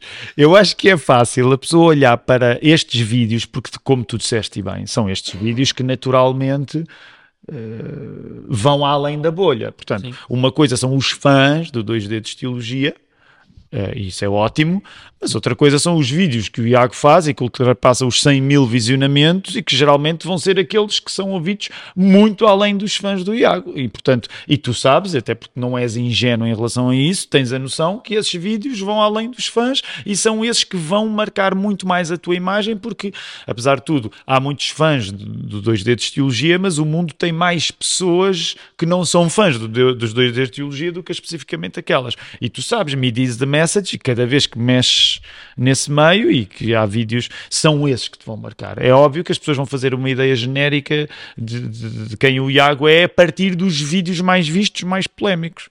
Uh, e essa é ironia, é que a partir daí a imagem que se constrói do Iago é de facto, pode ser a de um Iago sensacionalista, à procura do assunto de choque, mas a pessoa quando conhece o Iago percebe que é o contrário, de facto. E, e, é nesse sentido que ficamos até um pouco desapontados, porque ele é calmo, ele é até santo, ele fica quieto num canto a ler e nós pensamos: Uau, este homem é santo e eu não sabia. Se eu soubesse, não tinha convidado. que é o que está a acontecer aqui na viagem, percebes? Então, este é um dos aspectos que muitas vezes as pessoas não sabem. E só para terminar, ainda há aqui um, há uma coisa interessante que, que, que é um elogio que é merecido. Eh, eh, é um, é um encorajamento para o Iago, porque de facto há um aspecto que, apesar de ser visível, as pessoas podem ouvir os sermões do Iago também. Eu, ao longo dos anos, fui ouvindo sermões do, do Iago. Mas é verdade que só ouvi o primeiro sermão in loco agora quando estávamos lá em Montemor. E, e, eu lembro de estar a comentar isto com a Ruth. O Iago é um grande pregador. E é um grande pregador que não corresponde em nada a essa imagem estereotipada da pessoa que anda à procura de confusão. É um pregador clássico, até no sentido do desenvolvimento do argumento, irénico, pacífico. Portanto, isto só voltando à, à, àquele aspecto que o Iago estava a mencionar na conversa, de facto, o Iago Pastor é uma abençoada desilusão, porque não corresponde ao clickbait que, que, é aquilo que as pessoas esperam do Iago da internet, que claro, que é esse que é muito mais fácil chegar às pessoas. Eu espero que isto tenha encorajado. Sim, sim, sim. e achas que ainda vamos a tempo de fazer do cavaco um youtuber? Não. Eu, o, o, meu período curto de youtuber foi graças ao Iago. Eu tentei. Um Mas o Thiago tem um problema. O Thiago, ele odeia que as pessoas gostem das coisas. Então verdade, ele vai, ele vai trabalhar muito para que ninguém goste dele. E provavelmente ele vai conseguir. Como que você consegue fazer? Então, então acho quem, difícil. Quem me dera que eu fosse tão santo assim, não sou. Portanto, um 3D de é um punk, ele tá, é um punk. Tá o, tá fora, tá fora o Thiago é claramente um punk. Então ele, ele, ele, ele gosta da oposição. Olha, tocaste agora e já, já se falou de música acerca daqui, o, o Tiago uh, grava discos há, há imensos anos. Há 30 tu também já passei 30, 30 anos. Uh, Uh, de ti eu também já vi raps e etc. Não sei se fazes mais alguma coisa na música. Não, não fiz. Qual, Nossa, é, qual é a importância da música na, na, tua vida? Eu escuto música o tempo inteiro, mas o meu consumo de música é extremamente comercial. Assim, eu, eu sou fã Perry. de pouco. Algumas. O música para mim é um grande entretenimento. Então eu gosto de estar ouvindo música o tempo inteiro. Eu escuto de tudo. De tudo que você imaginar tem um gosto musical de um adolescente de 12 anos, assim. E eu vou de. Eu vou de heavy metal com cultural e passo por um K-pop.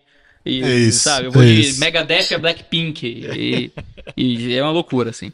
Então, escuto Sami todo dia, Samuel Uri, eu escuto todo dia, Samuel Uri. Uh, e eu escuto que você imaginar, é uma loucura, assim. Eu escuto, muito. Eu gosto muito de música. Eu gosto de, de, de, de, ouvir música, é muito bom. Às vezes eu me paro para, sabe, eu, eu ainda tenho o hábito, um tanto perdido, de parar para ouvir música. Então não faço nada, eu não tô ouvindo música enquanto faço alguma coisa. Às vezes eu paro para ouvir aquela música, eu, eu gosto muito.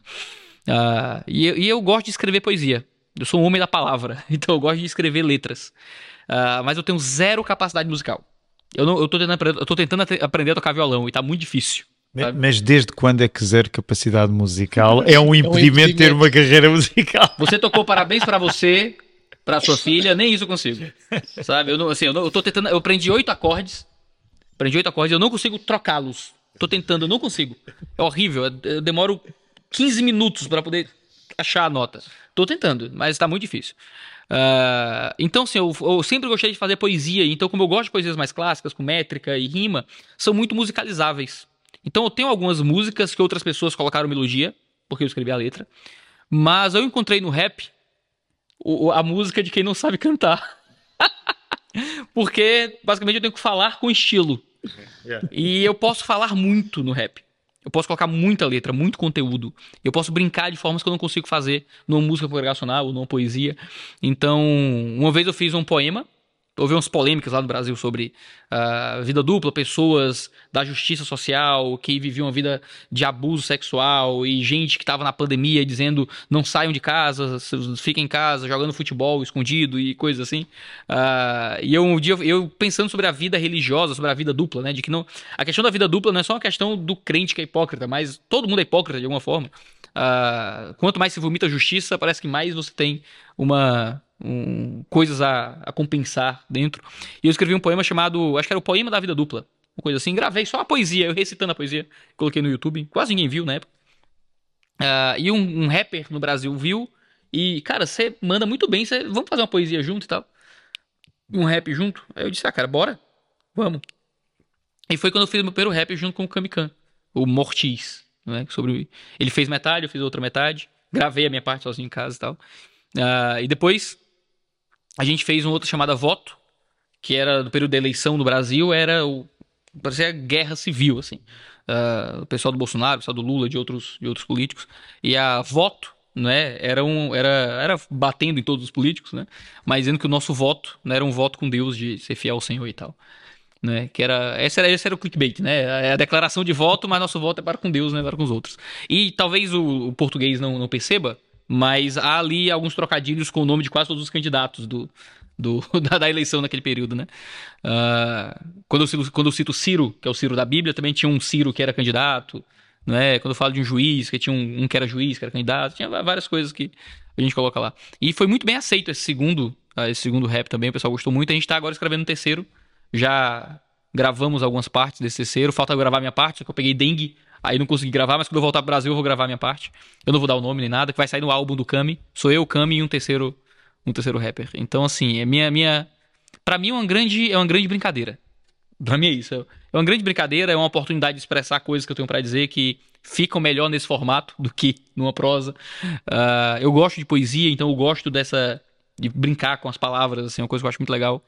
Ah, e pra mim é isso. É, é uma grande brincadeira em que eu me divirto com os amigos, falo coisas que eu acho que são importantes serem ditas. Ah, e é muito legal ter meu nome no Spotify, no Spotify como artista verificado, enquanto eu não sei tocar um violão. Uma das coisas que a gente faz, eu, eu sei que o Joel se calhar queria fazer uma pergunta a seguir, mas eu até acho que tu foste respondendo, mas nós fazemos sempre sugestões daquilo que vamos vendo, ouvindo ou lendo. O que é que tens ouvido, o que é que tens lido, o que é que tens visto que pode valer a pena, ou gostaste? Tiago, No momento eu- pensando eu- o que eu tenho lido, eu tô sempre lendo muita coisa por, por cima das outras, assim. Eu trouxe três livros pra ler na viagem, eu não consegui nem pegar em nenhum dos três ainda, né? Mas eu li, o último livro que eu li foi Ética da Esperança, do... Ah, não é do Poutilli, que é do... Teologia da Esperança de quem? É do, no, no, no alemão? Como é que se chama? Alemão, Teologia... Bota Ética da Esperança aí no Google aí. Isso é editado? Vai ser cortado esses momentos de... Nada, pesca. Vai direto, vai nada. direto. Ética da Esperança, eu não lembro o autor, como é que pode? É um liberal alemão, É o Runner, não é o Runner? Não, Moltmann. É o do Moltmann. Moltmann. Jürgen é, Moltmann. do Moltmann. Eu li É, Ética da mas eu Esperança. bem disse alemão. Bem, bem Olha aí. sim. Eu li, eu li, li Ética da Esperança do Moltmann. Os primeiros capítulos são interessantes, porque ele dá um pouco da base da ética cristológica que ele vai estabelecer, mas tudo depois ficou muito defasado. Ele tá, sei lá, sofrendo as dores da superpopulação, por exemplo, assim. E sobre a resposta cristã ao problema da superpopulação. Isso é muito fim dos anos, dos anos 90, sabe? Ninguém mais ninguém mais é maltusiano, eu acho, essa altura do campeonato. né? Eu acho que já vencemos isso. Então, assim, então é um livro um pouco defasado. Ah, Mas tens algum autor favorito, seja de ficção, seja de teologia, autor favorito. ou daqueles que Meu, meu autor favorito ainda é o D.A. Carson, que eu mais leio na vida. É o autor que mais influenciou minha teologia. Quem mais influenciou minha espiritualidade foi o John Piper e o Paul Washer. Mas quem mais influenciou minha teologia foi o D.A. Carson. Carson, de longe, é, é o erudito mais brilhante da nossa geração, talvez o maior teólogo do Novo Testamento da história do mundo. Né? E eu sou muito devoto de São Carson. Porque o método teológico dele, o modo, o, o trato dele com o texto, a complexificação dos assuntos, foi o, é, é- é o que mais me influencia no modo de ler e produzir teologia, não só para a internet, mas para a minha própria comunidade. Ah, o Carson é, é fora de série, fora de série. Ah, o que eu tenho ouvido, o álbum que eu mais tenho ouvido é Canções do Pós-Guerra, do Samuel Uria.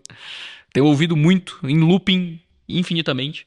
Né, o- para o desgosto de muitos fãs do Uria, eu acho que Fica Aquém é a melhor coisa que o Uria já escreveu.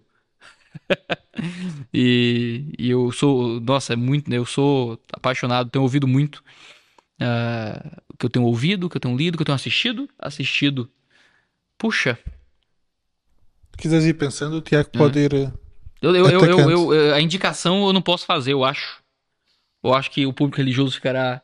Em Portugal podes tudo. Pode em Portugal tudo. ninguém quer saber. É, Nós falamos tudo, desde filmes de terror Oh, até. é só, só existem dois seriados que eu assisti duas vezes na minha vida. Que foi Breaking Bad, porque obviamente é incomparável. Estás a ouvir, Tiago? Breaking Bad é Aquelas, o aquelas... melhor, melhor seriado da história do mundo, que talvez só cismas. perca esse cargo para The Last of Us, mas ainda precisa se provar mais. Ah, sério? Estavas aí tão bem. Mas, ó, é, Já The Last of Us estragou. é. Estavas e estavas meia. aí bem. The Last of Us é maravilhoso. Quem não Tava acha assim. The Last of Us. Quem... The Last of Us é a melhor primeira temporada de tudo que já foi produzido na história da TV. Não, não, não. Ei, Sempre é assim. ouve. É isso aí. É melhor mais não ser colocado no? É melhor isto não É ser colocado é no ar. É é melhor terminar aqui. Quem pensa diferente é herege. Mas o outro seriado que eu assisti duas vezes na minha vida completo foi Fleabag. E Fleabag é muito pesado. É pesado. Não é? tem muita, não tem nudez, que eu tô me consta, mas tem um. a- o- o- os assuntos são muito Eu ah, desisti, pesados. Eu desisti. Mas Fleabag tem a melhor história de amor É sério, não de cheguei lá. tudo que eu já vi na televisão. Hum. Que é na segunda temporada de Fleabag. Que pra mim, Fleabag, é o, o grande gênio de Fleabag tá na segunda temporada. Que é a paixão dela por um padre. E a história de amor dela com esse padre, de que eles se apaixonam, mas o padre é aqueles padres desbocados e que fala palavrão e, e bebe e coisas assim. Ah, é, é- Dá pra escrever um livro sobre, aqui- sobre, sobre isso. Assim. É- Será melhor que o crime do Padre Amaro? Ou... é, com, com certeza, com certeza. O, pra mim tem a, a melhor resposta para o Eu Te Amo da história do, do, da- do cinema e da televisão, assim.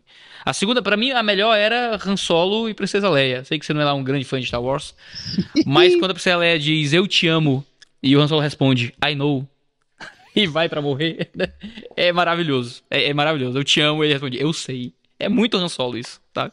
Mas Fleabag tem, uma- tem uma melhor. Que, no- em Portugal pode dar spoiler ou é crime Pode, também? pode, pode. Né? aqui. Mas depois de toda. Mas depois de toda a história de amor que se estabelece ali entre ela e o padre e tal, tal, e estão naquela. Na cena final de Fleabag, ela diz Eu te amo. E ele responde: Vai passar. é, é, é é, assim, é, é como a conclusão do que dá naquele arco. Nossa, vale, vale a pena demais, assim. E eu, eu nunca consegui escrever um mundo cópia sobre Fleabag, que é o programa que eu faço analisando séries, porque eu acho que eu não consigo expressar o, o quanto aquilo é, é forte dentro daquilo que se estabelece ali. Porque é um padre que não é descrente, crê realmente em Deus, que tem uma ética altamente aquém daquilo que ele prega, mas que não está disposto, ainda assim, a, a a largar a batina em nome de um amor arrebatador que, que o alcança. Então, quando ela declara, eu, é o primeiro eu te amo, sabe? E, e ele olha com candura e diz, it will pass, né? Isso, isso, isso vai passar. Cara, é, é inacreditável, assim. É, é permanecer apegado ao, à fagulha do que há da fé, mesmo quando você não é digno da sua fé, não é? Quando chega o momento da ruptura e ele não vai pra ruptura, não é? É muito, é muito legal. É o que eu reassisti recentemente. Bem, eu vou, é melhor falar das coisas últimas, porque referências da vida toda não. não- Mas eh, eu, eu até fui verificar. É, engraçado, tu disseste uma coisa muito, com a qual eu me identifico totalmente, que é que ouves música como um rapaz de 12 anos. E, e eu acho que eu sou um rapaz de 12 anos em qualquer coisa em relação ao cinema, e eu, porque Não, isso é uma mentira. não, É, eu não, deixa-me explicar. É, és um homem dos clássicos. N- n- Não, mas, mas é, o ponto está aqui. Quando eu descubro alguma coisa, eu, eu, eu sou sou um apologeta de, de, de ia descobrir isto, e então tenho assim fases de descoberta. Uh, sim, depois os meus gostos podem ser eventualmente mais clássicos ou menos, mas é verdade que reajo ainda como um adolescente quando descobre alguma coisa. Eu li agora dois livros de um tipo que nunca tinha lido, que gostei muito, que é o Byung-Chul Han, que eu apanhei na Biblioteca da Oeiras e li A Sociedade do Cansaço. E, e, e ele, de uma perspectiva até meio pós-marxista, a, a dizer coisas parecidas com, com algumas de, de, das minhas obsessões. Uma das minhas obsessões últimas é, de facto, aliás, o próximo texto no Observador vai, vai falar acerca disso. É, é, é, nós somos criaturas negativas. Hoje que o mundo foi iluminado, o cristianismo precisa de ser negativo, porque o nosso excesso é de luz, não é de trevas. E, portanto, o nosso papel missionário hoje é levar trevas. Claro que isto também é muito influenciado pelo meu pai o Kierkegaard e pela minha mãe a Flannery. Mas então, o, o, eu nem sei dizer o nome dele, portanto, o, o Byung-Chul Han diz isto. É assim que falamos em português brasileiro. ele diz isso em relação à, análise da sociedade, que o nosso excesso é temos um excesso de positividade. O nosso problema é o excesso de positividade. E depois eu fui ler um outro livro acerca do conceito de beleza. Portanto, são, são é uma maravilha, são livros curtos, curtíssimos, a é um pessoa capítulo. lê em duas Cada horas. Livro é um capítulo é uma maravilha e ele é muito bom. Então eu agora estou na fase de andar a, a, a, falar a toda a gente dele. De música, eu ando a ouvir obsessivamente um, um artista que eu já ouvia no passado, mas não, não consegui entrar nele e agora entrei, que é o Ariel Pink, que, que, é, que é louco, é um homem louco. Uh, e, e, que ando a ouvir obsessivamente isso. Cinema, a, última descoberta tardia, o Tiago vai ralhar comigo, porque o Tiago é, é o, o, grande defensor do, do, cinema clássico, é, ao passo que eu sou um do New Hollywood, portanto eu gosto dos movie brats, a geração dos anos 70. Eu é a década de 40 e 50. E o Tiago, é, o Tiago sim é o clássico, eu nesse aspecto já sou mais... Uh, mas de facto vi o Ozu, o Tokyo Story do Ozu, Uh, epá, é um filme maravilhoso. No outro dia era a minha vez de escolher o filme à sexta-feira e é um filme maravilhoso. Portanto, e a pessoa pode ver no, no YouTube uh, com aquelas cópias da, da, da, Criterion. Só porque falaste em séries, uh, eu acho que de facto a melhor série que anda aí ultimamente é o Succession hands down. Eu acho Todo que mundo é, está americano essa série. O Todo terceiro mundo. episódio, já viste? Não, Succession tem, tem... O terceiro episódio, não, o e terceiro mesmo episódio último, desta última o, de, temporada. o desta semana é Não, não, não, não bom. nada que eu vou Não vi, assistir. não, não vi. O O terceiro melhor não é o que o pessoal anda a dizer que é o melhor. Aí, epá, Não, por acaso não, é o anterior. E ontem estava com o Sami, O quando fomos almoçar, o Sami Acho concordou comigo. É o anterior, não é esse. O anterior é muito bom. A cena do, do, do, do karaoke. Do karaoke. É, não é essa cena. Eu Vai quero, eu quero retro. assistir. Succession. Eu quero, eu É quero assistir sem. É, eu não tenho nem spoiler é de nada. Então. É Ah, pronto, é só, só há uma não, não. que eu fui ouvir por influência de alguns comentários que eu estou e que e que estou a achar alguma graça, apesar de ter uma estética que não me agrada muito, que é o Beef. A Falaram muito rixa. A rixa. Não E é. que ainda por cima tem, eu só vou no terceiro ou quarto episódio, mas tem cenas numa igreja evangélica coreana. e, e tem, e tem, até por isso acaba por. eh, E tu achar graça. Tem uma estética que, com, com a qual tem mais problemas que o White Lotus já tinha, que é uma estética agora mais humor cínico, mas in your face, assim, mais violento, mais que eu não gosto assim tanto, mas as personagens, o que está a acontecer com as personagens, hum, acho, acho, acho especialmente habilidoso. Eu, Mas a, a mais ano, fina verdade é que eu ainda sinto saudade de Walter White. É, isso é verdade. Também. Grande som. É. Grande som. Sinto saudades. Eu, o The Bear, para mim, o do último ano, não sei se vocês já viram The Bear, que é de um chefe de Falaram cozinha. muito bem também, ainda não, é, não consegui é, ver. Bear? para mim, é de longe Mas a é melhor série que eu Qual é? vi. Ah, Ainda por cima, Agora episódios vai 30 e- voltar, 30 e vai, poucos vai minutos. voltar a Black Mirror. Ah, Black Mirror também é E forte. assim, o Black Mirror tem sido desequilibrado. É. tem... Ah, não, mas sempre tem- foi desequilibrado. Há episódios, que incríveis são, é, foi. e depois, e tem É, outros. Não, mas é Black verdade. Mirror sempre foi desequilibrado. Sempre foi. Você pega a primeira temporada, você tem um episódio perfeito, que é o National Anthem, que pra mim é o episódio perfeito, É pelo incrível. porco. Famoso episódio do porco. É, É, maravilhoso. é É, a melhor porta de entrada ao mundo Black Mirror. Você tem o, o- acho que o próximo é o 5 Million Merits, que é um episódio é, razoável. Ah, isso é, o, do, é, é, é o quê? É o da rapariga que, está, que passa a vida. Rapariga. Sim, sim, sim. da, É o cara da moça, bicicleta. Episódio da Da bicicleta. moça. É o da bicicleta. pessoal do Brasil vai Eu ouvir que esse- rapariga e vai. Ah. Deixa eu só aproveitar Ok. este eh, podcast para dizer. eh, meus irmãos brasileiros, vocês precisam de saber isto em primeira mão. Rapariga em português é o sabe disso. feminino de rapaz. Não sabe, não. Sabe, não sabe, sabe, não. Que na nossa zoando. igreja há muita gente a ouvir isto pela primeira vez. Rapariga é o feminino. Estão, estão te zoando. De, de- rapariga é o feminino de rapaz. Eu sei que isto é um grande choque para vocês ouvirem isto pela primeira vez, mas podem confiar. Muito bem, olha, estamos a chegar à nossa hora. Nós vamos terminar aqui com algumas perguntas para os dois que têm que responder em 15 segundos ou menos. A maior parte delas é, aliás, quase todas, é, é, é escolha, escolha Isto é múltipla, possível? não é? Isto é possível? Portanto, Responder é, em 15 é só segundos? É como uma das opções. é, é da opção, portanto, é responder. Ok. Portanto, começa o Iago e depois tu. Tem que ser rápido, ok? Eu digo uma, diz outra. Vamos a isto. Picanha ou maminha? Picanha. Picanha. Esta não tem opção. Melhor cidade do Brasil. Difícil, hein? Bora, bora, bora, bora, bora, bora. Curitiba. Vou dar é clichê, mas, mas porque de facto o, o Rio é, é maravilhoso. Lutero ou Calvin? Eu, eu- eu respondo, eu respondo. Apesar de eu ser um calvinista, o meu amor por Lutero é muito maior. Está a contar, está a contar. Está a Ah, difícil. Não sei. Vai, vai, vai, vai, empate, vai, vai. empate. Eu vou empatar os dois. Vai, chegas ao céu, qual é que vais, depois de Jesus, qual é que vais falar primeiro? Calvino. Tenho mais intimidade com a literatura dele. É, mas. É, Praia ou piscina? ouve lá, ouve lá, man. Ei, ouve lá. E... óbvio que é praia. Piscina. É óbvio. Piscina! Ei, Ei, este, este podcast não vai para lá. Eu tenho um problema com a areia. Pela areada toda dentro da minha calça. Esta até acabaste por já dizer, mas pré, pós ou amilenista? É, sou um pré pouco convicto. Eu não tenho uma convicção final. Eu, eu gosto da mania que os amilenistas têm. E, portanto, essa, esse excesso de, de, de, Não, mas, grávidas, mas a eu milenismo não. gosto. Milenismo eu- é, é onde eu tô mais distante. Do amilenismo? É. Ah, mas eu gosto da mania dos Sou um amilenistas. milenarista mas eu, eu não tenho, razoavelmente convicto. mas eu não tenho, mas eu não tenho uma, uma... Eu, eu hoje em dia até acho graça aos, aos pré-milenistas a posição. Eu- hoje em dia só para, para irritar os calvinistas, eu gostava de ser ter a posição mesmo left behind. Não tenho, mas gostava de ter, porque me irrita. Porque é um punk. Ele gosta de ser da minoria. Funk brasileiro ou música sertaneja? Um tiro na cabeça. Aí a música sertaneja, há uma coisa muito boa na música sertaneja. Diante do trono ou comunidade evangélica da Zona Sul? Nossa, Bora, bora, não escuto muito nenhum dos dois. Escolhe.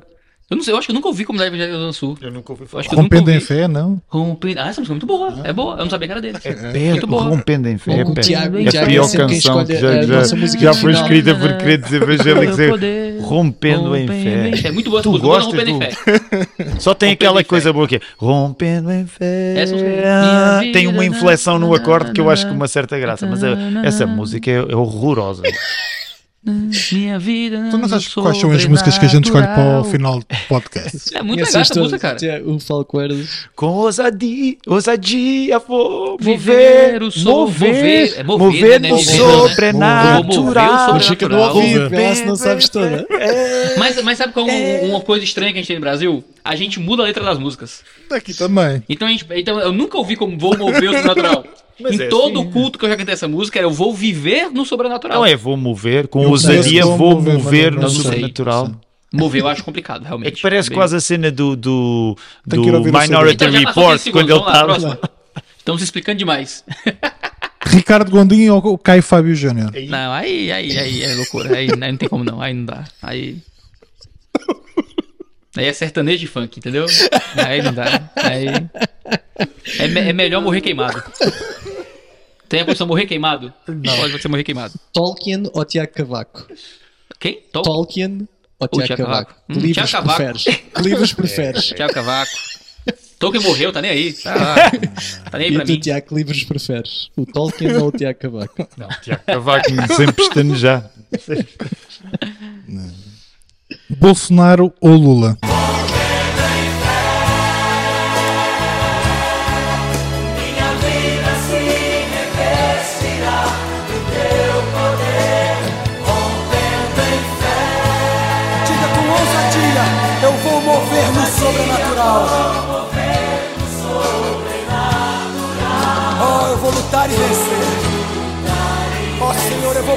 Plantar e colher.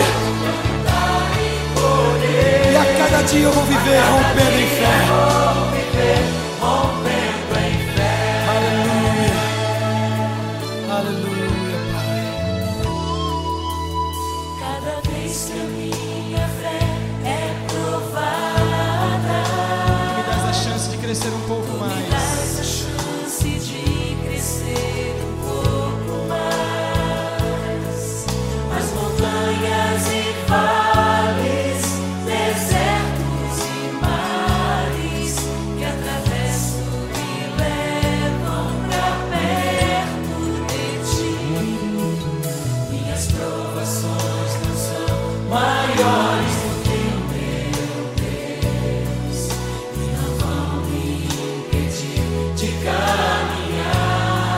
Declara ao Senhor: se diante de mim não se abrir o mar, Não se abrir o mar, ó Deus vai me fazer andar por sobre as águas, Aleluia! Rompendo em fé. Minha vida se revestirá do teu poder, rompendo em fé. Com ousadia vou mover